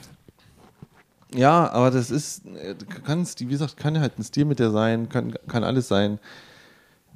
Ich, ich, ich kenne halt das hier, ne? ich kenne halt 40 Minuten eine Vinyl und da haben Proc-Bands das auch geschafft, genau dasselbe zu erzählen, genau ihre Geschichte, genau in dem Moment, genau da hinzulegen, wo sie sie hinhaben müssen. Und sie haben sich verdammt nochmal zusammengerissen, weißt du? Und konnten auch ihre musikalischen Themen wiederholen. Und du hattest am Ende, du, du gehst einfach am Ende, finde ich, befriedigter aus so einer 40-Minuten-Nummer raus, die dich, die dich auch gefordert hat. Und diese 77 ist halt wieder die, ah, wir können es halt jetzt.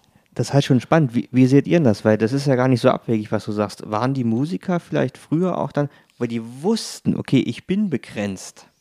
Ja. Bei Schallplatte. Weil Schallplatte. Ja, auch. Dass das und Einflu- Geld. Ist, ich meine, Studiozeit hat verdammt viel Geld gekostet. Hm. Die sitzen bei Nemos Heimer am Garten, grillen abends und, und können so lange und so viel aufnehmen, wie sie wollen. Keiner beschränkt sie. Mhm. Das ist falsch. Es ist falsch. Falsch wäre jetzt zu viel, glaube ich. Ja, es ist aber nicht, es es ist- glaube ich, tatsächlich oft nicht hilfreich, sagen wir es mal so. Es ist nicht Also hilfreich. Begrenzung, Ja. Kreativität durch Begrenzung. ja, zumindest so eine, so eine Raffung, dass du so eine Raffung hast. Das, das, ich glaube, da, da könnte ich mitgehen. Zumal ich weiß jetzt gar nicht, ich weiß auch gar nicht, ob sie einen Produzent mit dabei hatten oder ob sie das alles selber gemacht haben. Wahrscheinlich haben sie das alles selber gemacht. So, Ich möchte nur mal das Beispiel anführen. Nimm Pink Floyd. Die haben auch nicht wenig Alben rausgebracht, ja. Aber die haben ein Dark Side of the Moon zwei Jahre vorher live gespielt, bevor die das überhaupt auf eine Platte pressen. Das muss man sich, weißt du? Und hier wird in zwei Wochen Ja, das- uns ein das neues kannst du aber- Rockmeisterwerk nein, verkauft. Das ist, weißt Ja, du, was ich meine? Nein, warte doch mal ganz kurz. Aber das sind, erstmal sind es ganz andere Umstände, weil Transatlantic ist ja nicht, ist ja nicht deren Band. Das ist ein Nebenprojekt von denen. Die sind alle in, in, in Hauptbands. Da läuft das wahrscheinlich so. Warte doch mal ganz kurz. Und die haben wahrscheinlich dann irgendwie mal kurz zwei Wochen im, im Kalender frei gehabt und haben gesagt, alles klar, komm, setz dich hin, machen wir. So. weißt du, was ich so- meine? so Deswegen klingt's kannst du das jetzt in, in, Ne, das ist doch, ja, nein, so klingt's nicht Doch, eben. Aber so überleg dir doch mal, so was du in zwei was Wochen so machen kannst. So, so klingt Ja. aber jede Scheibe von Mike Portnoy.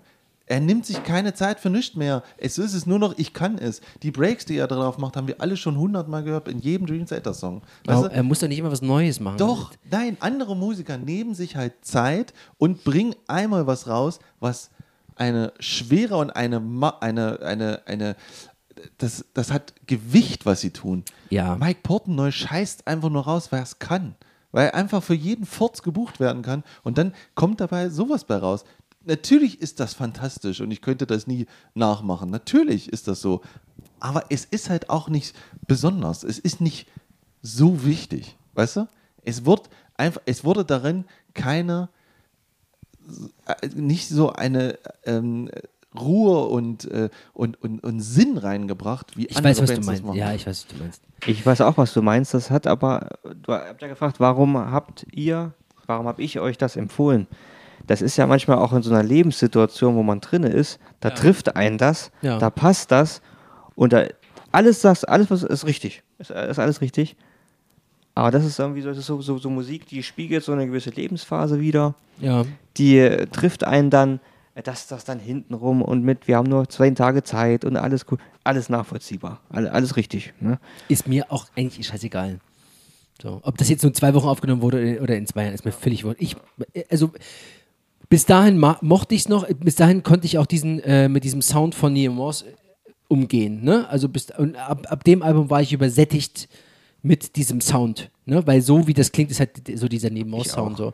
Und danach dieses Kaleidoskop, ich glaube, das habe ich gehört, aber auch nicht irgendwie behalten. Und das ganz neue äh, The Ultimate Universe habe ich noch nicht gehört. Brauche ich auch nicht. Das ist wie das dritte äh, Opeth-Album, was 70s-Style hat. Brauche ich gerade nicht. Das ist mir Ja. alles so viel, weißt du. Und auch wenn ich jetzt Neil Morse ein neues Album rausbringt mit der Neil Morse Band und so, live unglaublich geil, macht unglaublich viel Spaß, die zu sehen. Auf dem Album brauche ich es gerade erstmal nicht. Weil es alles so, es ist immer so, Nemos hat ein Album, es ist geil, es ist grundgut, ne? Ähm, aber es ist immer irgendwie das, der gleiche Sound, so. Und, ähm, worauf würde ich jetzt eigentlich hinaus? Ich Falle verloren. Eigentlich, eigentlich wollte ich einen Punkt machen, aber ich weiß auch nicht mehr warum. Und das Egal. ist halt wieder genau das. Wenn du mir schon, wenn ihr schon keine Zeit habt, das Album zu schreiben, dann macht es doch so kurz, dass ich auch das irgendwie akzeptieren kann.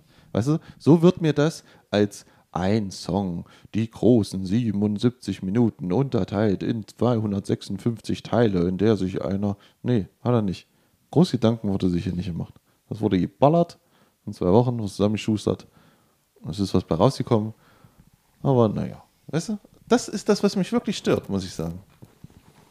Als, und davon Hätte, ab- hätte jetzt, es. warte mal ganz kurz.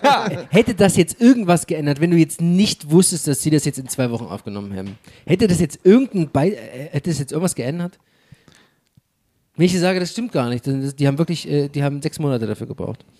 Ja, dann hätte ich trotzdem zu euch gesagt, dass sie ständig ihre, ihre Teile wiederholen und dazwischen rumdudeln. Das, das bleibt ja da. Das bleibt ja trotzdem. Ja. Das ändert ja nichts daran, dass es ständig dieses Thema, dass du beim ersten Hören so denkst, warte mal, höre ich jetzt immer zu dasselbe oder höre ich auch was Neues? Das bleibt ja trotzdem. So. Okay. Florian, möchtest du noch was sagen dazu? Witzigerweise habe ich genau damit gerechnet. Aber das, das macht es ja auch aus. Ja, ja, das ja, macht's ja. ja. Die Idee, die ihr hattet, Flo, ich macht- habe damit auch gerechnet. Ist alles gut. Ja, es ist alles ist, Aber es ey, ist kontrolliertes, äh, kontrollierte Eskalation. Ja. aber es, aber es ist trotzdem, wie gesagt, trotzdem Sound. Es ist, es ist total schön, das zu hören. Ja. Weil die auch Spaß haben daran, was die machen. Das sag ich ja gar nicht. Weißt du? Es fehlt mir so der letzte Tiefgang so. Und ähm, auch, auch, auch was Port neu spielt und wie er sich zurückhält, ist toll. Das ist wirklich gut. Wirklich. Da gibt nur ein paar Ausfälle. Aber sonst ist es super. Ausfälle. Ja, okay, klingt, als wäre er eingeschlafen zwischendurch. Alles klar, gut, damit äh, schließen wir ab Ja. und widmen uns Rush's Hemispheres Ja. von Tom 78. 1978. Dadurch, äh, wir hatten das vorher schon mal, das war ein guter, guter Punkt übrigens, ähm, Flo, im Vorgespräch, äh, dadurch, dass wir jetzt Rush zum zweiten Mal dabei haben, ähm, gib mir ruhig noch mal, gib, gib, gib, mir her, gib, mir her, mal reingucken. Dadurch, dass wir das zum, äh, zum zweiten Mal dabei haben, machen wir jetzt auch keinen großen Rush-Abriss. So, im Grunde Ist Rush die beste Band der Welt? Genau. Rush ist die beste Band der Welt. Es wird auch irgendwann noch, äh, also eigentlich hatten wir gesagt, das weiß ich noch im letzten Mal, ey, Rush ist was fürs Alter, das kann man sich fürs Alter aufheben. Aber ich glaube, wir prügeln das hier durch. Nee, nee. Wir prügeln uns durch die Diskografie über die, über die Jahre Für das, durch. Alter sind alle, nur. für das Alter sind alle Alben nach Moving Pictures. Ah. Für jetzt sind dies die Okay, das, das fange ich jetzt nicht an. äh, die, wir hatten jetzt schon genug Diskussionen. Also, wir fangen mit Rush an. Rush befinden sich im Jahr 1978 in der Hochphase, ihrer Hochphase äh, des Proc. des Prog. Sie haben vorher mit äh, Farewell to Kings, ähm, ich glaube, zwei Überlängen-Songs mit drauf gehabt, ne? Xanadu und äh, Sickness X1 Book One. Genau. Ähm, mit jeweils über 10 Minuten plus und glaub, äh, 20, 2112 war davor auf dem Album. Genau. Also sie sind quasi, sie, sie, sie wachsen, es läuft darauf hinaus, dass ihre, ihr musikalischer Anspruch und das, was sie produzieren, weit über dem hinausgewachsen ist, was sie eigentlich sind und was sie können vor allem. Nein, nein, nein. Also, eigentlich, eigentlich ist es so, dass sie 76 diesen Riesenerfolg mit 2112 hatten, wo sie zum ersten Mal einen Song über eine Seitenlänge Vinyl gemacht haben. Und den Weg natürlich dann ein Jahr später gleich fortgeführt haben, also 77 A Farewell to Kings und 78 Hemisphere. Und das ist das letzte Album dieser Proc-Trilogie, wenn man so möchte, wurde immer, der erste Song geht immer über die komplette Länge, ob es 18, 19 oder 20 Minuten sind. Danach und danach hast du ein, zwei, drei oder vier Songs. Und in dem Fall haben wir hier die, die kürzesten Tracklist eines Ross-Albums ever. Wir haben hier nur vier Songs Ja. und ähm, langer, langes, langer Anfang, langes Ende. So. Und der Spaß, den ich mir einfach gesagt habe, ich sage immer, wenn wir Gäste haben, dann kriegen die jetzt ein Rush-Album. So. Deswegen haben wir das nochmal gemacht. Im Grunde lief es darauf hinaus. Rush haben das Album aufgenommen, haben ähm, dann irgendwann gemerkt, also sie haben sehr, sehr, sehr lange für das Album gebraucht, verhältnismäßig lange. Sie haben zum Beispiel für dieses La Villa Strangiato haben sie gen- genauso lange gebraucht wie für, äh, das glaube Wie ich, Transatlantik für das. Ja wahrscheinlich, ja genau, genau wie, Naja, wie man, Transatlantic for the man, ja, Whirlwind, also so. lange gewartet. Man muss sich das nur noch mal reinfahren. Im September kam Farewell to Kings raus. Ja, Dann wurde getourt. Ja. Bis Juni, Juni, Juli im, am darauffolgenden Jahr wurde Hemispheres aufgenommen und im Oktober released. Und dann sind die schon wieder auf Tour gewesen. Ja, also wie, wie kann man nur so ein Arbeitspensum haben? Ja. ja. Und während die Touren schreiben die Songs und dann nehmen die sich zwei Monate Zeit, indem die natürlich auch noch schreiben mit dem Produzenten zusammen. Und dann wird es aufgenommen. Es ist, es Genau. ist ein Arbeitspensum gewesen. Im Nachhinein haben sie dann gesagt, das machen sie so nicht nochmal wieder. Also, also gerade solche, diese überlangen Dinge aufzunehmen. Genau, weil sich diese Dinger zu Jahre- konzipieren, zu schreiben, einzuüben. Und dann hatten sie ja oft den Anspruch, das Ding in einem Rutsch irgendwie äh, einzuspielen, was dann, äh, ich glaube, bei 2112 hat es noch, glaube ich, hingehauen, aber hier jetzt nicht mehr. Naja, Und das La Villa Strangiato soll, ist größtenteils. in drei Teile. Ja, äh, aber äh, sie haben sehr lange ge- es probiert, am Stück zu machen. Ja, ja, ja. Ich glaube, ich glaube 40 Takes, die sie, die sie probiert hatten, äh, das Ding aufzunehmen und das hat dann einfach nicht, nicht hingehauen. Und irgendwie war denen das dann auch, äh, ist das dann so ein bisschen über den Kopf gewachsen. Beispiel bei Hemispheres, bei dem, bei dem Song. Äh, war es so, die haben äh, den, diese ganze Melodien, also das ganze Instrumentale, haben die so äh, konzipiert, aufgenommen, fertig gemacht und dann kam erst der Gesang dazu und dann hat Gedi gemerkt, uiuiui, ui, das ist aber hoch, das ist aber viel. Also wenn er sagt, das ist hoch, dann soll das schon was heißen. muss ich sagen. Äh, und äh, das hat, hat sie, also die, die ganze Arbeit an dem Album hat sie ganz schön in Schwierigkeiten gebracht. Auch so untereinander. Die waren, sie waren sich dann auch nicht mehr ganz so, ganz so einig, was sie eigentlich wollten. Deswegen kam dann mit, äh, ich glaube, Permanent Waves war dann das Folgealbum. Zwei Jahre später. also zwei, Jahre, zwei Jahre zwei Jahre später, da haben sich dann, haben sie quasi komplett alles runtergebrochen. Genau. Genau, deswegen haben wir dir das gegeben, lieber Flo. Und jetzt bist du dran. Oder? Hast du jetzt noch was? Nö, ach, ich habe so viel noch, aber. Nee, ja, das kannst du ja machen, aber- Ja, ja, genau. Flo, was, äh, kanntest du das Album vorher schon? Um den Sinn der Sache. Ja, Du kannst es schon? nicht so intensiv wie Ja. jetzt, Ja. aber ähm, so einige Songs und äh, kamen mir wieder die Melodien und so, aber nicht so intensiv, wie, wie ich es jetzt äh, verinnerlicht habe. Okay. Ja. Ihr habt mir das gegeben, du kannst es auch vorher? Nee. Nee, auch nicht. Ich glaube, ich bin, ich kannte gar nichts davon. okay. Ich, dann kannte ich es noch weniger als du gerade. Okay. Also, ähm, Also ich kannte halt den, den, den Song La, La Villa Stragiato, ähm, weil das eigentlich immer grundsätzlich, wenn du so auf YouTube unterwegs bist und irgendwelche äh, Geeks dir anschaust, ist das immer so der Song, wo es heißt, krasser, härter, komplexer. Wenn Ja. du im Proc-Instrumentalsong spielen kannst, geht es nicht. Das wird immer als Referenz genannt, auch von, um ihn noch einmal zu nennen, Mike Portnoy. Dance of Eternity von. Genau. Also im Grunde, das. Das, das, Das baut ja darauf da- auf, ja, da genau. braucht man gar nicht äh, drum Ja. herum reden. ist ja so. Ähm, ja, so- soll ich jetzt einfach sagen, wie ich das fand? Oder? Sagst du so zum, machst zum ersten alles, Hören? Ne? Du Zum- jetzt. Ich mache jetzt alles. Nee, du machst jetzt einfach. Und Hast du den, den. Vortrag hast du nicht vorbereitet? Ich habe dir extra einen Beamer hingestellt und eine Leinwand. so. Na, ihr beide macht das jetzt hier. Wir Ach du, äh, ja, da. Weil du bist 100% 10 von 10, 5 Sterne. Das ist, wie gesagt, ja, das ist einfach perfekt. Okay, pass das auf. ganze Album. Du, diese kurzen Songs dazwischen ist nicht, das ist, Das ja, ist Die Snacks für zwischendurch. ja, ja, das sind so, also, okay, Rush sind nicht die, die man halt auch deswegen hört, weil man da groß was mitsingen möchte. Darum geht es auch wiederum nicht, weil da manchmal nicht viel hängen bleibt. Es gibt so diese kleinen Hits, Closer to the Heart zum Beispiel, ist so eine, eine Nummer. Aber ich, ich freue mich jedes Mal wieder, diese Band zu hören, diese Spielfreude, diese, diese auch Entspanntheit da drinnen, dass die nicht aus Krampf so sind, dass vor allen Dingen diese Bass-Schlagzeug-Kombination, weil man muss ja sagen, dass der Gitarrist meistens ein bisschen untergeht. Das glaube ich auch. Ich glaube, der Alex Lifeson ist der am unterschätztste Gitarrist ever. Ja, halt was aber auch der, so- nee. Also ja, Ja. Ich, ich weiß, also er ist nicht so im Vordergrund, aber was der abzieht, was da abgeht, also wie der songdienlich, wie der Ja. so schon sagt, Ja. spielt. Oh, Aber er hat halt manchmal Hammer. leider auch für die Zeit so einen, so einen zu mittigen, leichten Gitarrensound. Mhm. Weißt du?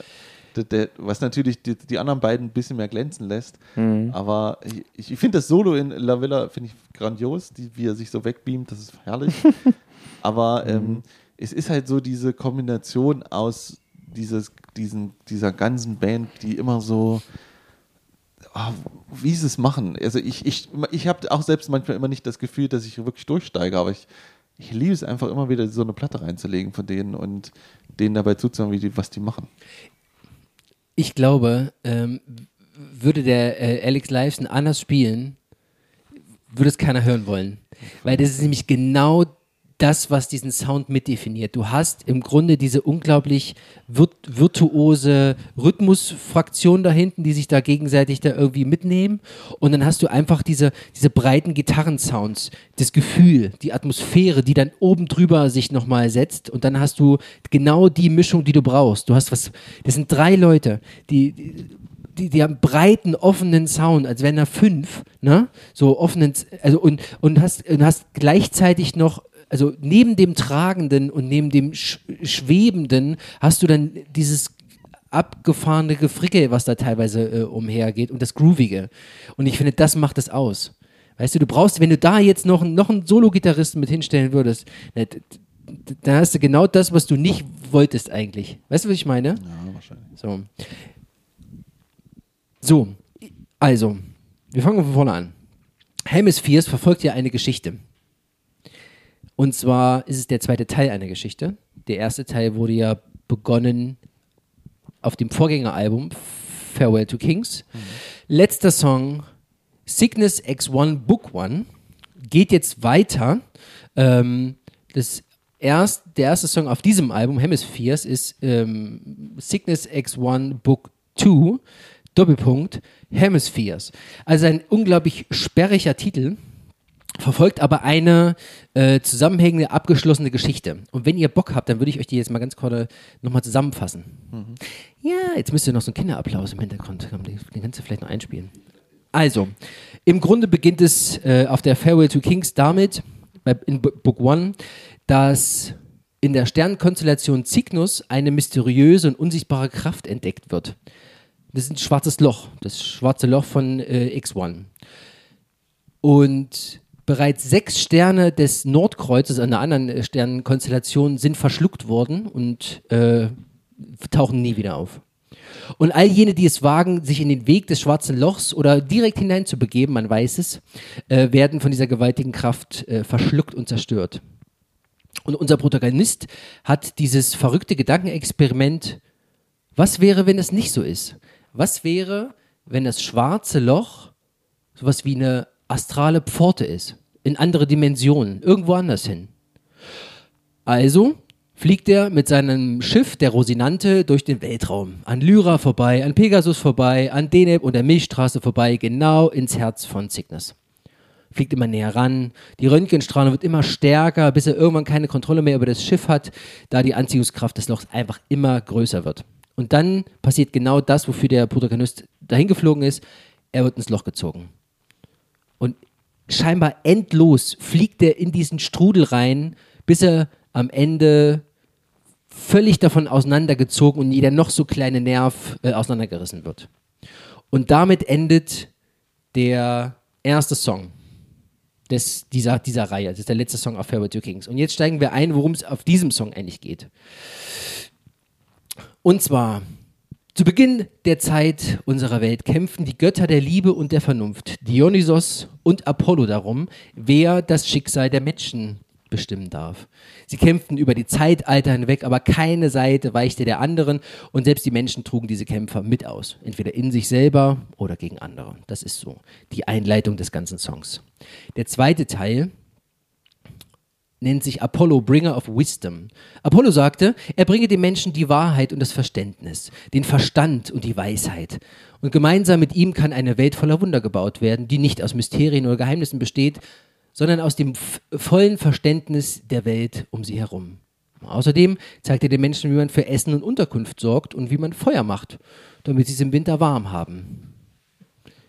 Und die Menschen, die waren völlig fasziniert und völlig begeistert davon und haben sich Apollo an und seinen Versprechungen. Die bauten ihre Städte und da gab es dann irgendwelche Weisen, an die sie sich wenden konnten, wenn sie Rat brauchten. Und mit denen waren sie dann im Kontakt. Und irgendwann, eines Tages, waren die Straßen leer und still. Die Aufregung, diese Euphorie hätte sich da irgendwie gelegt. Aber keiner wusste so richtig, was, was los war. Irgendwas war, allen ging es irgendwie nicht so richtig gut, aber keiner, keiner hatte da eine Antwort drauf. Der Drang, neue und schöne Dinge zu bauen, ließ nach und erstarrte irgendwann. Und daraufhin sprach man dann mit den Weisen, den Gebildeten, und sie rieten sich auf die Suche nach Dionysos zu begeben, um herauszufinden, was sie verloren hatten. Und damit beginnt der dritte Teil. Dionysos, Bringer of Love. Dionysos versprach den Menschen, entgegen zu äh, Apollo, äh, dass durch das ewige Licht, das in den Herzen der Menschen ist, bekommen sie Trost. Sie brauchen nur ihren Gefühlen zu vertrauen, denn das bringe ihnen die Liebe und die führe immer auf den richtigen Weg. Er brachte den Menschen die Freude, Musik, Herzschmerz und alles, was Gefühle sind und konnte so die Urängste lindern.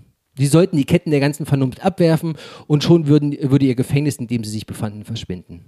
Also ließen die Menschen die Städte hinter sich und zogen in die Wälder. Und dort lebten sie zusammen und vertrauten vollständig auf die Liebe. Essen und Wein hatten sie genug, schlafen konnten sie unter den Sternen. Alle waren zufrieden und die Götter sahen dem ganzen Treiben aus der Ferne zu. Doch dann kam der Winter und erwischte sie völlig unvorbereitet. Wilde Tiere fielen in die Siedlung ein, die selbst den Winter überleben mussten, und Hungersnöte breiteten sich aus, weil keine Vorräte angelegt worden waren. Die Menschen waren verzweifelt. Das Universum war gespalten, als die Lebensweisen von Dionysos und Apollo kollidierten und die Menschen ohne Halt und Richtung zurückgelassen wurden. Für viele, viele Jahre lief es echt nicht gut. Die Menschen waren in Sorge, sie zweifelten an der Zukunft und hatten Angst davor, wie es weitergehen wird. Ihre komplette Weltsicht wurde in zwei leere Hemisphären zerrissen und keine davon gab Halt und Sicherheit. Aber ganz dem Schicksal hingegeben haben sie sich dann doch nicht. Sie begannen zu kämpfen. Entweder gegen sich oder gegen die anderen oder sie folgten einfach irgendjemanden, der genauso ziellos und verloren war wie, wie sie selbst. Und so, aus dem Text zu lesen, wurden ihre Weltanschauungen in zwei blinde Hemisphären geteilt. Tja, manche, die nicht kämpften, erinnerten sich an alte Geschichten. Geschichten eines Schiffes, sogenannt Rosinante, das durch die Nacht segelte. Und dann gibt es einen kurzen Recap und jetzt beginnt die Ich-Perspektive und unser Protagonist aus dem ersten Teil kommt wieder ins Spiel. Der hat nämlich äh, Kurs auf das schwarze Loch von Cygnus 1 äh, genommen und ist dadurch Raum und Zeit gereist. Und irgendwann kommt unser Protagonist wieder. Im fünften Teil, Sickness, Bringer of Balance. Der Protagonist ist sich seiner selbst bewusst und kann sich an alles erinnern, doch er hat keinen Körper mehr, keine Form. Der ist wie ein Geist, eine astrale Gestalt, ähm, die seinen Weg durch das schwarze Loch zum Olymp, dem Sitz der Götter, gefunden hat. So wie es in alten Geschichten und Legenden erzählt wurde. Und er kommt gerade in der Zeit dazu, als der Konflikt zwischen Dionysos und Apollo völlig eskalierte. Es herrschte unglaubliches Chaos. Der Protagonist selber wurde dort hineingeworfen, ohne etwas dagegen unternehmen zu können. Er konnte nicht weg, er konnte sich nicht bewegen und musste alles mit ansehen, was dort passierte. Und diese Verzweiflung äußerte sich in einem gigantischen, unhörbaren Schrei. Und dann war plötzlich Ruhe. Stille. Und plötzlich trat Frieden ein. Ob, eigentlich, obwohl es nicht zu hören war, fühlten es die Menschen und die Götter. Die Kämpfer legten ihre Waffen nieder, obwohl sie nicht genau wussten, warum. Sie spürten, sie spürten die Verzweiflung des höheren Wesens. Apollo und Dionysos hörten die Geschichte des Protagonisten und waren erstaunt, verwundert und traurig. Die beiden sahen vom, vom Olymp auf die Welt hinunter, die von Zweifel und Angst zerfressen war und saßen dort in Schweigen, bis sie letztendlich den Protagonisten Cygnus tauften, den Gott des Gleichgewichts. Und dann kommen wir in den, in den äh, Epilog, und der das, die Geschichte nochmal zusammenfasst. Und im Grunde stellt sich heraus, dass man sowohl mit Vernunft als auch mit Leidenschaft leben kann. Wenn man jemanden hat, mit dem man ein Ziel verfolgt, kann man auch ein Stück des Weges zusammengehen. Oder man geht allein weiter, wenn sich die Ziele geändert haben. Es braucht beides. Die Wahrheit der Liebe und die Liebe zur Wahrheit. Und nur dann, wenn Herz und Verstand vereint sind, gibt es eine einzelne perfekte Sphäre.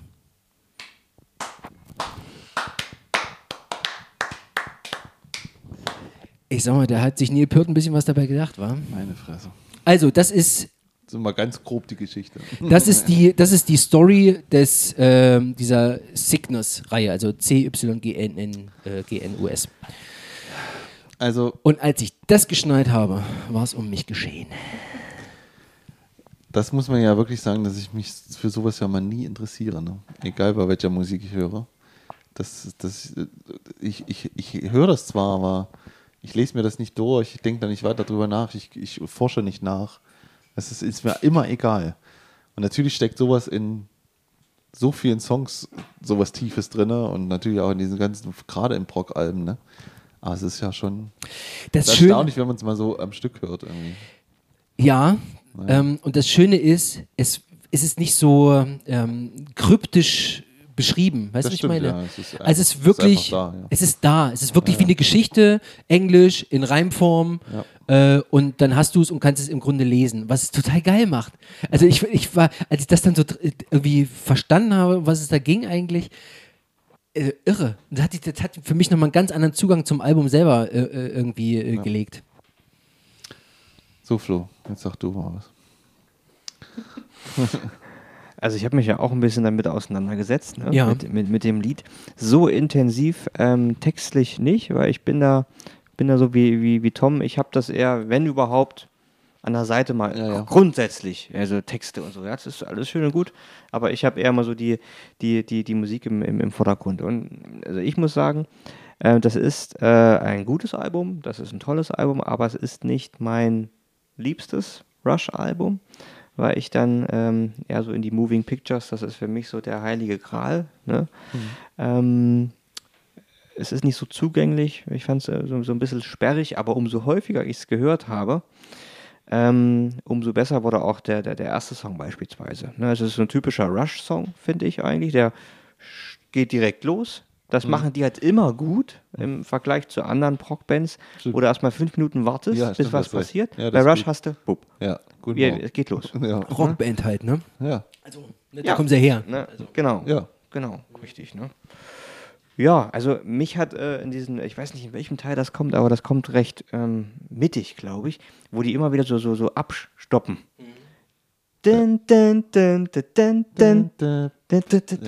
Das, das ging mir am Anfang so auf die Nerven, weil das ist wieder, immer wieder und immer wieder, immer wieder. Das ist vielleicht auch wieder ein Mittel, irgendwie irgendwas auszudrücken, aber. Ah. Und dann kommt dieses, äh, dieses der, der, der, der vierte Teil, äh, dieses Armageddon, ja. heißt es ja, dann. Das ist dann, das ist grandios. Das ist die, die, die Spitze der Ekstase. Auch der, der, der Schluss ist dann ganz, ganz toll, wo eigentlich der Song vorbei ist. Und dann kommt doch nochmal so dieses akustische ähm, Thema, äh, wo der Geddy Lee nochmal mit seiner Stimme äh, da alles rausholt. Das finde ich, äh, finde ich echt prima. Ganz toll. Und ich hätte mir tatsächlich ge gewünscht, dass es dann auch noch weitergeht. Weil ich fand diesen Akustikpart zum Schluss hinten raus, fand ich so schön.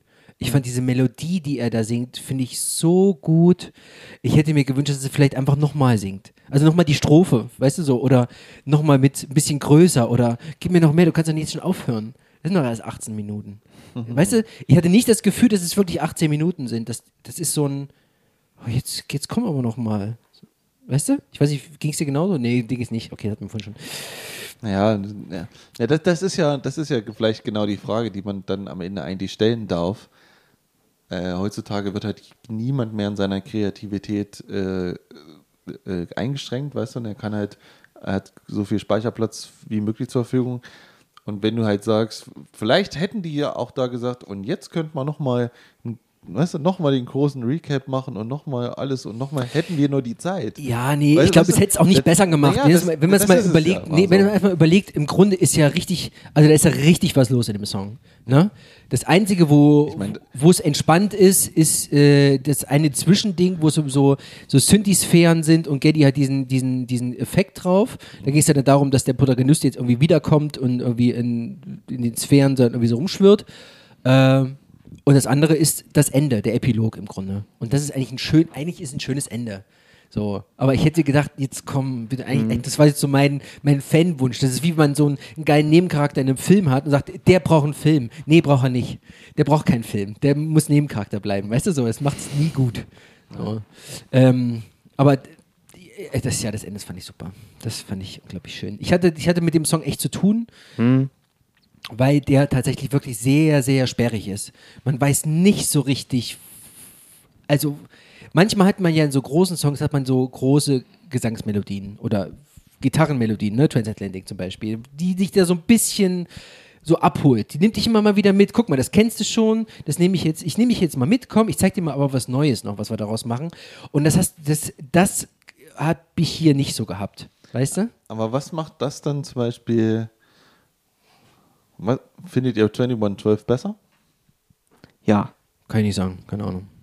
Ganz klar, das ist zugänglicher, das ist der, die, der Refrain oder die, der 2112 sind ja für mich, ganz ehrlich, so die ersten sechs, sieben Minuten. Also dann, dann, dann, dann, dann dann dieser, dieser ruhige Teil, wo er in diese Höhle reinsteigt, Ja, ja. wo dann diese Gitarre, die, ja, das, ist- das ist alles noch cool. Ich muss auch ganz ehrlich sagen, ich habe jetzt gar nicht im Blick, was da noch so kommt, aber so die ersten sechs, sieben Minuten, Hm. das ist für mich Rush.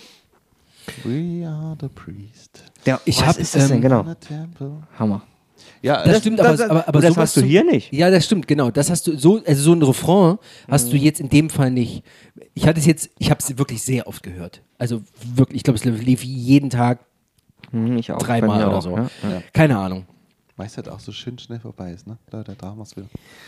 Ne, du musst das dreimal, weißt du, hier ist da ein Album, das kannst du einmal hören. Ja. Du musst es dreimal das das- dreimal hören. Ja, äh, und da hatte ich dann so ein bisschen meine Probleme, da irgendwie reinzustecken. Ich dachte, ui, das wird aber eine Nummer hier. Uh, ob ich da irgendwann mal Land sehe und mal irgendwas erkenne, was ich schon mal kannte, weißt du so. Mhm. Ähm, das kam dann irgendwann. Nach dem dritten Mal, hätte ich es nur dreimal gehört, hätte ich es immer noch nicht verstanden. Weißt du? Das ist, Ja. macht es ein bisschen. Anders wäre es zum Beispiel bei Circumstances gewesen. So. Das hat ein Refrain irgendwie mit ja, dabei. na, das ist ja klar. Also das Ding ist, also ich, ich, ich höre ja auch immer so diese Rush-Alben irgendwie so komisch quer und für mich ist irgendwie im Kopf immer, dass ich äh, Farewell to Kings am besten finde von diesen Dreiergespannen. Und ich höre ja dann auch noch die alten drei, diese anderen alten drei Programme, wo ich mal, ich weiß auch manchmal nicht genau, wo welche Teile sind, ne? Aber sie fließen dann so hin, weißt du, und dann ah nee, Circumstances, Ja. aber so, weißt du, aber das, das gehört dann schon wieder dahin, aber und dann äh, Weißt du, und dann kommt aber zu mir, I'm the bringer of balance und so, weißt du, da kommt, es kommen immer wieder so Teile, wo ich denke, ja, ja, klar, irgendwie, ich kenne das alles und für mich fließt das so alles in einen Topf so ein bisschen, weißt du, es ist, man kann manchmal nicht ganz genau so 100% sagen, also welcher Teil jetzt unbedingt auf Farewell to Kings ist, erst wenn ich es dann wieder gehört habe, so irgendwie. Deswegen hatte, hatte, ich, hatte mir das dann, glaube ich, irgendwie geholfen, nachdem ich dann so ein bisschen Durchblick über den Text hatte. Ich gehört habe, was er gerade gesungen hat, da weiß ich ja, okay, wo ist er in der Geschichte? Weißt du, ist er jetzt am Anfang oder am Ende? Und dann hatte ich dann eher so einen, so einen Leitfaden, der mich dann irgendwie mitgenommen hat. Sie machen aber auch nicht so viele Teile, eigentlich. Also musikalisch ist es jetzt nicht. Nein, das, nein, nein, nein Es ist das nicht nicht. so aber das, was in den Teilen passiert, das wirkt erstmal überwältigend. Ja. Weißt du? So, man kann erstmal schwer unterhalten, kam das jetzt schon mal? Ist das Riff jetzt wieder aufgenommen worden, so als Reprise irgendwie? Oder Hm. ist es jetzt ein neues Ding? Oder was, was kommt da jetzt noch? Und das fand ich so ein bisschen, ähm, tatsächlich ein bisschen sperrig, ja. Ja, Aber es macht sie auch aus. Also ich finde das, Ja, na klar. ich finde das Grandiose bei Rush grundsätzlich immer dieses Bombast, over the top, es geht nicht mehr zu dritt. Ja, Also sie li- müssen sich ja limitieren, in, weil sie halt nur zu dritt sind und dann aber dieses äh, immer mehr und noch mehr und es klappt halt, es funktioniert. Was ich mal, wie findet ihr denn den Sound auf dem Album? wollte ich gerade sagen, ich Ja. mag den sehr gerne. Ha, ich Äh, mag den nicht so. Ich habe äh, nochmal auf die Farewell to Kings, die habe ich nochmal durchgehört. Ähm, da war er ja noch ein bisschen pappiger. Ähm, Ach, die und, klingen doch alle gleich, oder?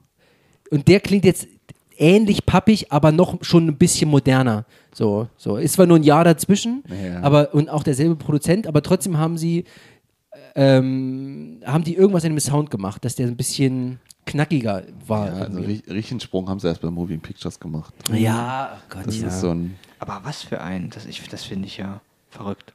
Ja, aber wenn du ist auch Alben danach, ja, wenn du aber auch Alben danach hörst von anderen Bands, we- äh, es ist immer, wenn dieses Tom Sawyer anfängt, das ist eine andere Dimension. Da passiert irgendwas, da ist irgendwas in dem Studio ist da passiert. Ja, ja, da irgendwann was richtig eingestellt. ja, ja, genau. Man muss auch sagen, dieses Cover ist auch so brock, ne? Das ist ein Proc. Also das ist- genau. Das ist ein Pink Floydiges. Pink Ja, Floyd, ja. mich Ja, ja. erinnert, die, dieser Typ mit Melonenhut, das Ja. ist typisch Pink Floyd. Das ist, wo ist das drauf? Das ist ge- bei Mm, Wahrscheinlich hier, äh, Wish You Were Here oder Wish You Were. Here, genau, Ja, ja. daran erinnert mich das. Also, Das Gehirn ist tatsächlich ein echtes Gehirn. Das haben die sich, äh, der, der Künstler hatte sich das geliehen gehabt von einer, ich glaube, von einer Universität, Universitätsschule, Klinikschule oder irgend sowas. aber es sieht sehr äh, trocken aus. Naja, das wird er noch na irgendwie nachbearbeitet haben. Aber es ist ein echtes Gehirn tatsächlich. Also äh, ich beschreibe das mal, man sieht also eigentlich nur einen blauen Himmel und äh, es steht ein, also so ein Adonis-Typ, so, so Genau. ein bisschen wie, wie äh, in der italienischen äh, Kunst, so ein Adonis-Typ von hinten, nackt auf einem Gehirn und zeigt mit seinen Finger auf einen Typen mit Melone und Anzug. im Prinzip stehen beide auf den jeweiligen Seiten des Hirns, der, Hemi der Hirnhemisphären. Der eine, Ja, steht, stimmt. der eine steht rechts, der andere links, weil, Fällt mir jetzt zum ersten Mal Mir auf. auch. weil ähm, diese, diese Götter, von denen ich da gesprochen habe, Dionysos und Apollo, die verkörpern im Grunde die, die, Ach beiden, so. die beiden Hirnhälften, weißt du so, weil Künstler und äh, Gefühlsmenschen, sagt man, irgendwie nehmen die linke Hirnhälfte eher und die, die Analytiker, Mathematiker und so weiter nehmen die rechte Hirnhälfte und im Grunde kämpft hier die, die linke gegen die rechte Hirnhälfte und deswegen sind die beiden Könnte da. jetzt von oben nicht noch so ein schwarzes Loch sein, wo so ein kleines Raumschiff rauskommt, oder? Guck dir mal ganz kurz, du bist gerade da, guck Ja. dir mal bitte, es gibt, glaube ich, eine Reissue-Version Ja, von, die von diesem ich. Album an. Ja, Hä? die kenne ich. Ja, ja. Das, das Cover kennst du auch? Guck dir mal das Cover davon an. Das ist nämlich ein anderes Cover gewesen. Das ist irgendwie so ein bisschen dunkel, erinnert mich so ein bisschen an hier ähm, Black Clouds and Silver Linings von, von ja, aber da, da, da, steht, da stehen die Typen ja nicht mehr auf dieser Dings drauf. Nein, die ne? stehen nicht mehr auf dem Hirn. Das ist halt Natürlich leider Nicht. so. Ja, aber es sieht ein bisschen irgendwie düsterer aus. Ja, Ja, das kenne ich. Ja, das da, da steht da das Gehirn so im Raum und aber im Grunde ist es, es gab ja zu der Zeit noch keine, keine äh, digitale Filmbe äh, Fo- ähm, Bildbearbeitung. Deswegen äh, äh, hat man hier einfach Fotos genommen. Die man dann irgendwie Pink Floyd-artig dann zusammengebastelt hat. Ja, na gut. Und dann? Was kommt dann, Flo? Circumstance. Und? Der ist gut. Der ist gut. Der, Der- der, der ist wirklich gut. der hat hatte einen mich. schönen- Der hat einen Refrain. Da bin ich Da reingekommen. singen sie auch irgendwie auf Französisch, das fand ich ganz spannend. Ne? Ähm, und da merkst du auch, ähm, dieser Teil, bevor die in den Refrain reingehen, das ist so ein typischer Dream Theater Teil. Oder vielleicht andersrum. Andersrum, Äh, ja. andersrum. das ist vielleicht richtig. Aber da, Sei vorsichtig da, bei Tom, Da, ja. da, da merkst du auch, wo, die, wo sie es halt herhaben Ja. ne, und optimiert haben, verbessert haben. Ja. Ähm, Ähm, wollt ihr kurz wissen, um was es geht mit Circum Circumstances? unbedingt. Also jetzt keine lange Geschichte. Im Grunde ist es ein Song äh, auch von Neil Peart gewesen. Ja immer von Neil Peart.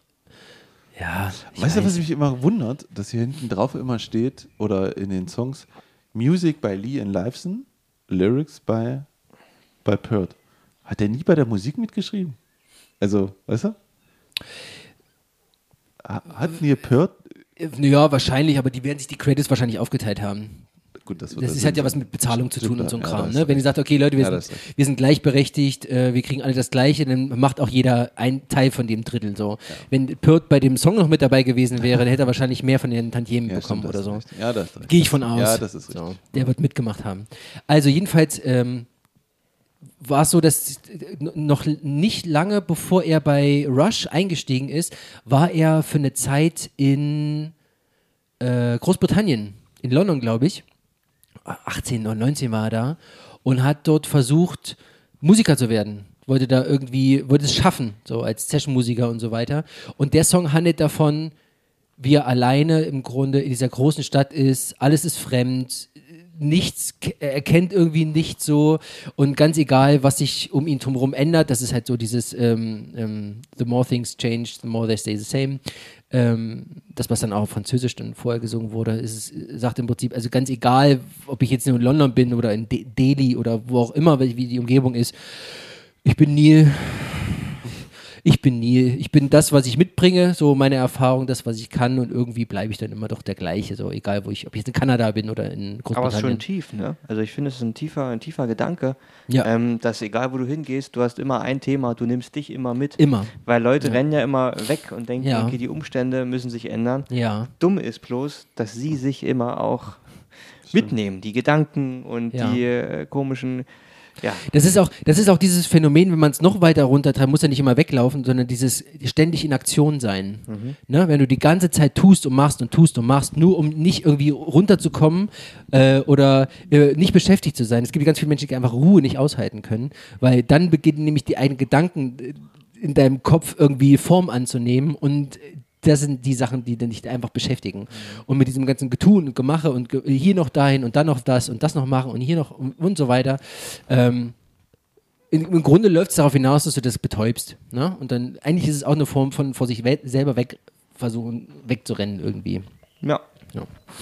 Und das finde ich grandios bei, bei, bei Rush, bei der Band, dass das so bis ins Letzte durchdacht ist und so tief ist und so hochgradig intellektuell. Also wir könnten ja jetzt eigentlich an diesem Punkt uns damit beschäftigen. Ne? Ja. Wie ist das eigentlich, wenn die Gedanken Ja, genau. zu einem kommen, die Emotionen, ne? warum hast du die? Oh, ne? Ja. und das ist in diesen, das ist ja ein sehr, sehr kurzer Song. Und das haben wir in vier Minuten. Drei, vier Minuten ähm, darunter gebrochen. Finde ich äh, ein toller Song. Den kannte ich nicht so richtig bewusst, kannte ich den nicht, aber der ist im Kopf. So, und jetzt pass mal auf, was in dem nächsten Song steckt. Ich glaube, dass auch noch nicht so richtig klar ist, was dahinter ist. Mir ist das ziemlich klar. Sehr gut. Und da bin ich sehr gespannt auf eure Meinung. Trees. Trees, genau. Äh, Trees ist der zweite kurze Song, auch die zweite Single gewesen. Und bei dem geht es im Grunde da, also die Geschichte, Neil Peart sagt es so, dass er hat irgendwie, irgendwie einen Comic gesehen oder irgendwas und wollte da gerne einen Song drüber schreiben, wie, wie es denn wäre, wenn Bäume sich verhalten würden wie Menschen. Und dann ist es so, Clever. ähm, dass die im Wald stehen die Eichen und die, die Ahornbäume und die Ahornbäume äh, sagt, Leute, ihr Eichen, wir haben hier nicht genug Licht. Wir brauchen mehr Licht zum Wachsen. So. Und die Eichen, die ignorieren ihn natürlich vollkommen. Was sollen wir mit euch machen? Und die, die Ahornbäume lehnen sich dann irgendwann auf und sagen, hier Leute, wir, wir drücken das jetzt durch, was wir wollen. Wir brauchen jetzt mehr Licht. Und gründen dann sogar eine Gewerkschaft, dass dann mehr Licht gemacht werden, also mehr Licht zu denen gebracht werden. Und die, die Eichen, die sehen das überhaupt, sehen das gar nicht ein. Weil, warum auch? Sie haben ihr Licht und was sollen, was sollen die Ahornbäume da irgendwie nach da oben?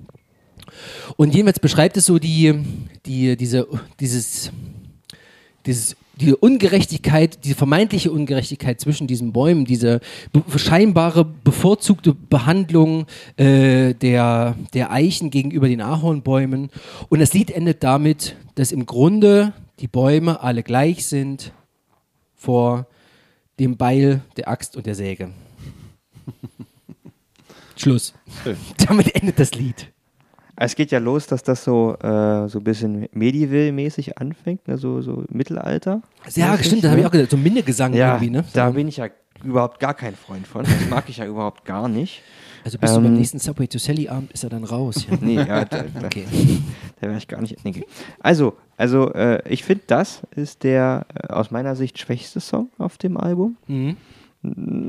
Der ist echt nicht, nicht verkehrt. Das ist eine pfiffige Idee, finde ich. Also, ähm, das mit den Bäumen und so zu vergleichen und so, aber das ist so an der harten Grenze des Ulkigen und das ist so, oder, oder zu, zu, zu offensichtlich. So, es ist so, ah. ich habe mich auch gefragt, wofür steht das jetzt? Das ist ja sehr, sehr politisch, kritisch, sozialökonomisch kann man das ja jetzt auch auseinanderklamüsern Genau. bis ins Letzte. Ja. Ähm, ob jetzt die Ahornblätter für Kanada stehen und die Eichen für die USA und äh, unterdrücken die uns jetzt hier und oh. Es hat halt so eine, ja, wie heißt das bei den Tieren, eine Fabel. Es hat halt so einen Fabelcharakter. Alles cool, So. super. ja, das ist mir aber, aber zu. ja, welche Ich, Plump. äh, ich weiß, ich, ich weiß, das, das Gefühl hatte ich dann auch, ja, ja, ich weiß. aber ja. welche Band hat ein Jahr vorher ein ganzes Album darüber gemacht? Über Bäume Nee, über genau dasselbe Thema. Pink Floyd. natürlich Pink Floyd. Mit Ach ja, Anim- ach, Animals, ja, ja. Mit Dogs, Sheeps und Ja. also dann hast du genau dasselbe Thema, das halt Ja. Da hätten sie sich dir vier Minuten sparen können und die an den ersten Song noch. Das geht aber Ja. nicht, weil du nur 20. Na, wohl, die Ja, hätten, Mann. Ich glaube, sie hätten trotzdem noch mehr gehabt auf der ersten. sie hätten noch zwei Minuten dranhängen Aber können. tatsächlich ist mir auch aufgefallen, das kam aber dann eher so erst nach dem, nach so einem x Mal durchhören, dass ich den so, so okay fand, den Song, also Trees. Ist jetzt auch nicht mein Favorite irgendwie. So. Ja, aber auch dann, auch dann diese, diese verschieden ge, ähm, ge- getunten Klanghölzer, dann ja, Baum, ja, äh, Wald. oh. Ja, ey, aber 78 war das noch was Neues. Ja, ja, ja. Also Ne? die, das ist es ja, dieser Intellekt dahinter. Das ist super. Ja, aber das Cool. ist halt auch 78, wenn Alles da einer auf, auf Hölzern Schlagzeug noch spielt, weil es um Hölzer geht, das war damals noch neu. Hammer. Ne? Heutzutage sagst du dir, ne, Trees. Trees halt. Klar. Ne? Ist schon gut.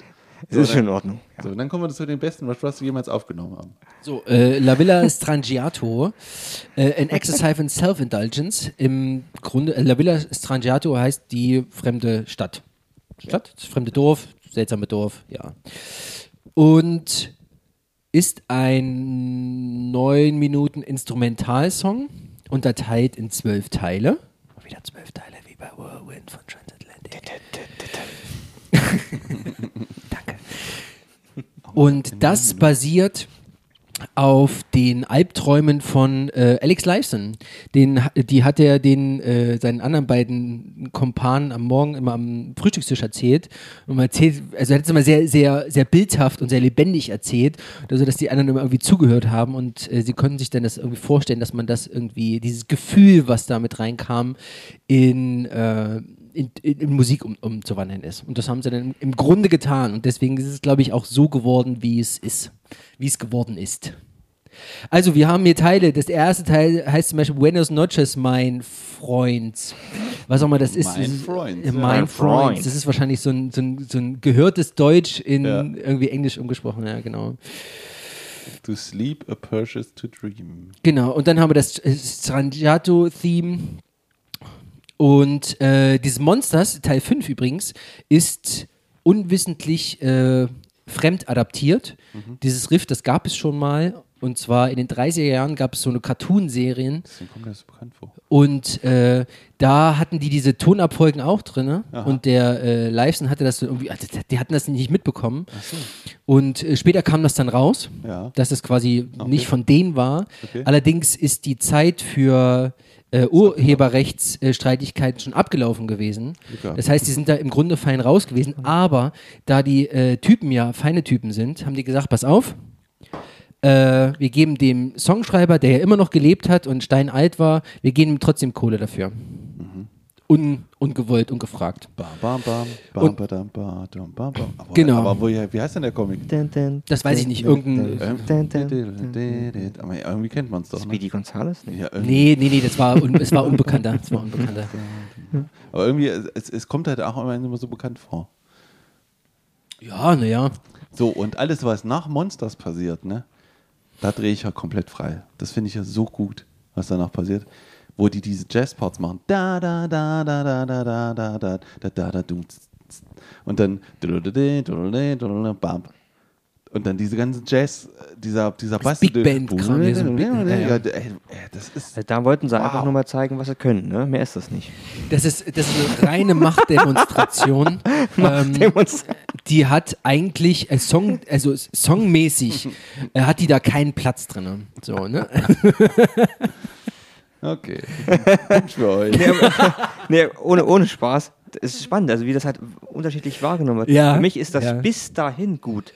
Ab da brauchst du es nicht bis mehr. Bis zu dem Solo wird mir das, das ist mir dann zu. Aber es geht doch nur, guck mal, du hast doch aber äh. nur, warte mal, du hast doch, das, das ist ja, das sind ja, also wenn ich am Monsters, ne, es geht von 5 bis 6, 10, äh, 5, 48 bis 6, 10 und dann kommt dieser Part, das sind doch nur so zwei Parts, die gehen dann nicht mal, nicht mal eine Minute. Und danach gehen sie ja wieder zurück dann in so, so gespielten. So. Dann ist alles wieder gut. Ja.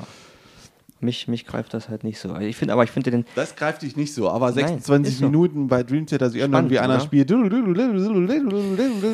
Das verstehe ich. Sehr, sehr interessant. Also, ich finde ja am besten den Anfang, ne? Also, wie du, also du wirst ja so reingezogen in das Lied und merkst gar nicht, dass du auf einmal die, in diesem Riff drin bist. Mhm. Ähm, weil er spielt ja am Anfang diese, diese spanische angehauchte Gitarre so und das und dann kommt irgendwann so ganz hinten dann der, der, der, der Neil Peart dazu, und auf einmal ist dann Geddy da und auf einmal spielt er das dann mit, der Alec Lives, und das und dann bist du voll drin und das ist, das ist ein, ein grandioser Song, ist außer Frage. Das Solo ist auch, da, das, da, also ich weiß nicht, ob es das vorher schon mal gab, aber dieses in das Ruhige reingehen, dann dieser Synth ja auch dann noch mit, das hat so viel, ich weiß nicht, ob es das vorher schon mal gab, aber für mich ist so der, der Anfang und da haben ganz, ganz viele Prog-Bands sich äh, ihre C-Teile dann zusammengeschustert danach. ja. also das, ist, das ist dann so. Ne? Also, ja. Wie gesagt, wie ich schon gesagt habe, so eine Referenz eigentlich für. Also, wenn mich jemand fragt, zeig mir mal so einen Prog-Instrumental-Song. Hm. Dance of Eternity. Würde der als zweites genannt werden, definitiv. mich hat, mich hat's, nachdem ich das Ganze gehört habe und für, äh, für gut befunden habe, habe ich mich gefragt, warum kenne ich das nicht vorher schon? Warum habe ich das, also das Album jetzt nicht schon gehört? Weißt du? So, man, man ist ja dann so irgendwie, äh, ich weiß nicht, ob du hier babyblaue Seiten äh, kennst, diese, ja. diese, diese Dings. Ähm, ja. äh, ist im Grunde von, von so, eine, so eine Prog-Seite, wo Leute irgendwelche Rezensionen schreiben können und das bewerten können. Oder auch nicht. So, und dann kommt man ja ganz viel so über diese ganzen Verlinkungen von, vom Hundertsten ins Tausendste. Irgendwie versinkt man dann in diesem Rabbit Hole von, von babyblaue Seiten und denkt, wo bin ich jetzt gelandet? Jetzt bin ich hier irgendwie bei, bei Industrial Crowd Rock Free Jazz gelandet oder irgend sowas. Ähm, und da bin ich, äh, habe ich mich gedacht, warum komme ich nicht, warum habe ich dieses Album noch nicht gehört? Weil das hat, glaube ich, auch eine 13er Wertung von 15 oder so. Keine Ahnung.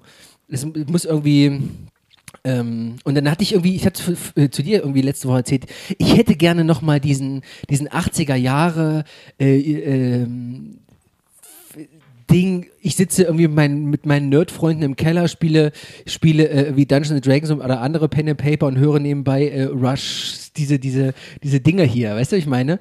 Da hätte ich nochmal richtig so, das war so dieses Gefühl, hätte ich da irgendwie noch gerne nochmal gehabt. So, und ansatzweise kam es tatsächlich, weil ich das Album hervorragend finde. Ich, mir gefällt das wirklich, wirklich gut. Es gibt jetzt nichts drauf, was mich stören würde. Weißt du? Es ist eher so diese Streets, okay. Nehme ich aber auch. Ist okay, ein guter Song. Aber das stört, da stört mich nichts von. Es ist nicht so irgendwas zu viel oder nervig ist oder so. Der Sound, Sound finde ich auch super. Also von mir kriegt es auf jeden Fall. Ach nee, machen wir ja gar nicht. Machen wir gar keine Zahlenwertungen. Gibt es ja nicht. Eine 8F kriegt von mir. Das stimmt schon, ne? Also wenn man sich mal, mache ich eigentlich ziemlich häufig, vielleicht geht euch das auch so, dass wenn ich mir überlege, ich setze mich mal in, in, in ein Raumschiff und fahre mal zurück in dieses Jahr und du hast vorher ein paar Dinge gehört, du hast Pink Floyd gehört, du hast Beatles, keine Ahnung, gehört und dann kommt halt das so. Ja, ja, ja. Wir genau. können jetzt 40 Jahre später können wir reden, ja, das haben wir ja alles schon und wir, aber das, das bin ich gerade drauf gekommen, weil du mit diesen, mit den Glocken, ne, oder mit diesen Holztönen dann in, bei Trees, das ist halt, äh, das muss, das muss verrückt gewesen sein. Ja. Und das finde ich halt so, so krass auch. Und da bin ich bei dir, Tom, wenn du sagst, mit diesem neuen Programm, sowas gibt es nicht mehr. Also es gibt, ich wüsste nicht, wenn es mal ein Prog-Album gab in den letzten Jahren, wo ich sage, das ist mal was Neues, das ist jetzt denn jetzt die Evolutionssprung. Da kommt vielleicht Steven Wilson ran, so, aber dann auch eine Weile Ja, nichts. aber auch er ist ja zu sehr in, in seinem Retro verhaftet. Und eigentlich wiederholt er ja nur. Weißt du? Wenn du, wenn du sein The Raven nimmst, was ist das? Das ist 70er. noch, das ist noch mal der 70er aufgemischt. Wenn du sein, äh, wie heißt das Album danach? Rush to the Head? Nee, das danach? Also was hat hat er, man? äh, jetzt Hands, vor dem- Hands das- cannot erased. Genau, das, das, ist, ja, das ist dann, das ist dann wieder hier Talk Talk. hm, das Ne? kann schon sein. So, Nee, Neue ist das das neue gerade. Aber ist egal. Das Äh, ist aber dann- ich weiß, was du meinst. Und im Ja. Grunde nehmen wir dieses, dass das ein wichtiges Ja. Album ist, nehmen wir aus den Erzählungen der Geschichte raus, Ja. dass das ein wichtiges Album ist. Weißt du? Wir Mhm. wissen das nicht, ob das ein wichtiges Album war. Und wir können das aus unserer Perspektive heutzutage, mit unserer Hörgewohnheit, können wir das gar nicht einschätzen. Was das für ein, für ein, für ein Impact hat. für einen Impact hat. Ja. Weil der Impact, den nehmen wir ja nur indirekt mit aus dem, was die Musikgeschichte über dieses Album sagt. Und damit meine ich Kritiker, Menschen, die das immer noch hören und Hörensagen weitergegeben, Magazine, was auch immer. Weißt du so? Das Ja, macht es ja zu einem wichtigen Album. Aber tatsächlich die Frage, stell dir mal vor, stell dir wirklich mal vor, du kennst jetzt, du kennst alles, was du kennst. Die, ne, du, also du hast diese Musikwelt und dann kommt plötzlich was völlig Neues. Was völlig Neues, was, völlig, was dich völlig aus den, aus den Schuhen bläst. Mein Gott, wäre das geil. Oder? Sitzt du da unten in Ding und machst das, ähm, sitzt in deinem kleinen Kellerchen, packst diese, die, die Vinyl da in, in den Plattenspieler rein. Ja, weil du musst auch mal überlegen, was da gerade äh, zeittechnisch oder musiktechnisch drumherum passiert ist. Ne? Ja. haben so diese Disco-Phase eigentlich, ne? Dann kam der Punk langsam eigentlich so auf. Ja. Und das waren so die Hörgewohnheiten. Stell ich mir so vor, weiß nicht. Kann, und dann kommst du so ein Cygnus X Book of ja. und musst dich mit Apollo rumschlagen. Das ist schon Naja, aber echt der, ein der große Impact ist ja dann eigentlich 2112, wo du sagst, zwei, Ja. zwei Jahre vorher, Ja. eine Seite, ein Song, was, was ist denn jetzt verkehrt? Was, Ja, was, nee, ob das jetzt das oder das andere Album Ja, ist, ich aber meine es nur, geht ja um, um das Prinzip an sich. Aber Weißt du, das, so. das meine ich halt auch, das ist es, aber ich, ich habe das ja immer schon versucht, mir immer mal so vorzustellen, was das damit zu bedeuten hat. So, und ich finde diese Vorstellung immer schön. Deswegen ist so ein Album immer viel höher im Stellenwert als sowas, weil ich weiß, sie machen es irgendwie nur nach. Irgendwie sind sie. Da, Er redet gerade von Transatlantic. Transatlantic, da ist nicht mehr viel, also der, den Impact hat es halt auch nicht mehr, natürlich, weil auch leider so eine Musik leider auch nicht mehr gewürdigt wird. Ich meine, damals wurde sowas noch gewürdigt. In ihrer, in, in dem, wie es, weißt du, heutzutage, wenn so eine Band halt so ein Transatlantic ein Album rausbringt oder Dream Theater, ist das halt nur für den Kreis und das funktioniert gut und steigt sogar bei uns in den Charts, weil aber keiner mal Platten kauft, aber der breiten Masse ist das ja völlig egal, weißt du, dass so ein Album rauskommt. Ja, bei der breiten war Masse war da- auch egal, dass Hemispheres rauskam. Muss Ja. man mal dazu sagen. Naja, Ach, ja. du kannst mir nicht sagen, ja, dass- nein, äh, nein, nicht also, so, aber du weißt schon, was dass, ich dass, meine. dass die Mutti da irgendwie 18 Minuten Song gehört Nein, hat. das stimmt nicht. So, ja, das, das, wird, das wird nicht passiert. aber das ist es halt immer. Und Ja, aber es wird doch die, Gesch- äh, guck mal, aber in- in dem, im Fall von, von Transatlantic meinetwegen, das kann auch, kann auch die Geschichte zeigen. Vielleicht ist es in 20 Jahren das Ding, aus welchen Gründen auch immer. Weißt du, was ich meine? Vielleicht wird es im Nachhinein erst irgendwie noch zu, noch wird die, wird, wird im Nachhinein die Bedeutung des Albums noch irgendwie anders klar. Wahrscheinlich nicht, wenn wir jetzt mal ehrlich sind, wahrscheinlich nicht. Wir wollen sie nicht übertreiben. Ja. Äh, aber ich, ich kann mir auch vorstellen, dass das passiert ja immer mehr, weißt du? Ja. So, wenn du in, in 30 Jahren auf das Album zurückguckst, dann das, das, das ist ganz andere Höhen angenommen, also auf das Hemispheres-Album, da hast du ganz andere also Höhen angenommen. Dream Theater oder äh, auch Mike Portner hat, wird mit seinen ersten Dream Theater Alben, hat er so einen Benchmark gesetzt. Also das waren die 90er da, 92, wo sowas einfach, einfach der neue heiße Scheiß war. Und ja, das ist es ja. Genau, das- Limited Images and Words, genau. Genau, das ist und hat halt ja dann im, im. Grunde genau das, Ja. dasselbe Ding so, gehabt. das, ist, ja. das ist schon das. Da haben sie ja schon ihren Meilenstein. Ja. Und, und Train of Thought ist es halt nicht, auch wenn das für euch der Meilenstein für euch ist. Weißt du, so das aber das rein. ist der Einstieg. wenn man so rein technisch, wo man, wenn man Musikgeschichte folgen möchte, dann ist es das nicht. Ja.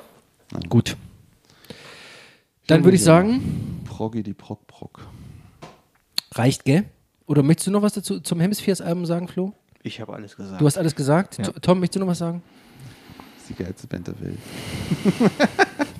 Gut. Nein, es ist einfach so eine sympathische Band und ich, jedes Mal freue ich mich immer wieder irgendwie ein Album von denen zu hören. Und, ich, und gerade wenn du mir sowas erzählst, was da alles für Geschichten drin sind, habe ich jetzt eigentlich Bock, alles gar nichts mehr zu hören und einfach mal von vorne anzufangen bei Rush und mich so reinzuarbeiten, wie du das jetzt bei dem gemacht hast, Mhm. bis man einfach erstmal alles verstanden hat und jeden Teil richtig gehört hat.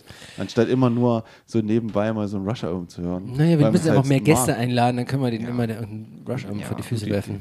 Aber das, vielleicht das nochmal so als Thema. Also mich hat das wirklich auch inspiriert, diese Idee, die ihr da hattet mit diesem, mit dem Podcast und so, wieder sich so reinzudenken. Weil ähm, Musik wird so äh, verdammt nochmal so ein Konsumgut, was einfach nur wieder beiläufig, wie was eben da, dich betäubt und dich beschäftigt. Und du machst, du hörst das nebenbei, aber dann sich wieder so reinzukratzen und reinzudenken, weil du könntest deine komplette musikalische Reise, die jetzt noch vor uns steht, könntest du mit Rush verbringen. Und Ja. du würdest, es würde nicht langweilig werden. Nee, das stimmt. Ja, ja. Plädoyer Ende. Sehr gut. Gutes Schlusswort. So, Dann erstmal, bevor wir jetzt die Hausaufgaben machen, ja, Flo, vielen, vielen Dank, dass du hier warst. genau. Dankeschön. Schön, dass du Zeit gefunden hast. Du Gerne. kommst ja nicht von hier, du musst jetzt auch noch ein bisschen fahren. Hat viel Spaß gemacht, danke. Sehr gut. Wir sehen uns auf jeden Fall nochmal wieder. Gerne. Vielleicht dann nicht zu einer Prog-Runde, da hat Tom dann vielleicht auch besser noch. Dann kennst du lernst du mal kennen, wenn er ein bisschen lächelt beim Sprechen. Aber das machen wir dann später nochmal. Ähm, Kann ich mir über die Transatlantik übrigens noch auf meinen iTunes überladen hier? Ja, vielleicht, aber vielleicht war wirklich jetzt, wir haben jetzt nicht viel Zeit gehabt, Nee. tatsächlich. Also wie heute ist Montag War ein bisschen wenig Zeit. ähm, und jetzt die Folge kommt jetzt irgendwie kommenden Sonntag und wir haben jetzt eine Woche, glaube ich, effektiv Zeit gehabt, um da reinzuhören. Anderthalb, lass es anderthalb sein. Das ist tatsächlich einfach zu wenig dafür. Und vielleicht, vielleicht kommst du ja irgendwann an den Punkt, dass du einfach dir ein bisschen Zeit, du hast ja immer nicht viel Zeit zum Hören, ähm, vielleicht hast du irgendwann mehr Zeit und dann irgendwann bleibt noch ein bisschen was hängen. Weißt du? Weil sowas braucht ja auch Zeit. Das, das stimmt vollkommen, ne? aber habt ihr gerade gemerkt, wie lange und intensiv wir über Rush, über dieses eine Album geredet haben? Könnt ihr das textmäßig nur ansatzweise nochmal hier so reinhauen? und nochmal so, weißt du, so, so, eine, so eine Nummer rausholen und so lange drüber reden? Vergleich doch mal nicht die beiden Sachen jetzt. Nein, könnte ich nicht, weil ich habe mich nicht so damit beschäftigt. Jetzt für diese Folge. Also ich habe mich jetzt für diese Folge so damit auseinandergesetzt. Ich, es, hat, es hat auf keinen Fall so viel Tiefe wie, äh, wie das Album. Ne?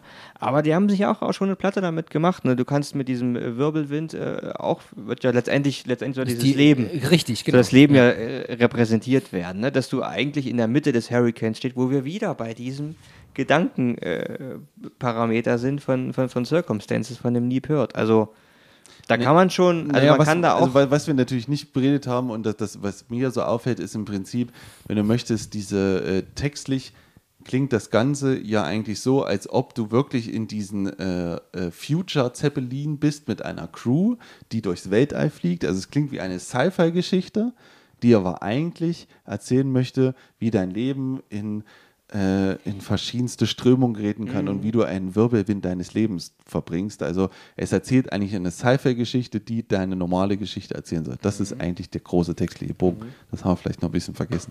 Das schneiden wir einfach dann in, den, Pa- in, den, in die Abteilung von Transatlantic rein. ja, Ja, man kann sich da auch Daher. dran äh, verlieren, aber Ja, ja. Okay, machen wir jetzt, machen wir jetzt nicht weiter. Wir haben, glaube ich, jetzt genug gesagt dazu. ähm, dann machen wir jetzt hier Schluss ja. für den offiziellen Teil. Florian, vielen Dank, dass du da warst. War sehr, sehr schön. super schön. Hausaufgaben für die nächste Folge. Genau.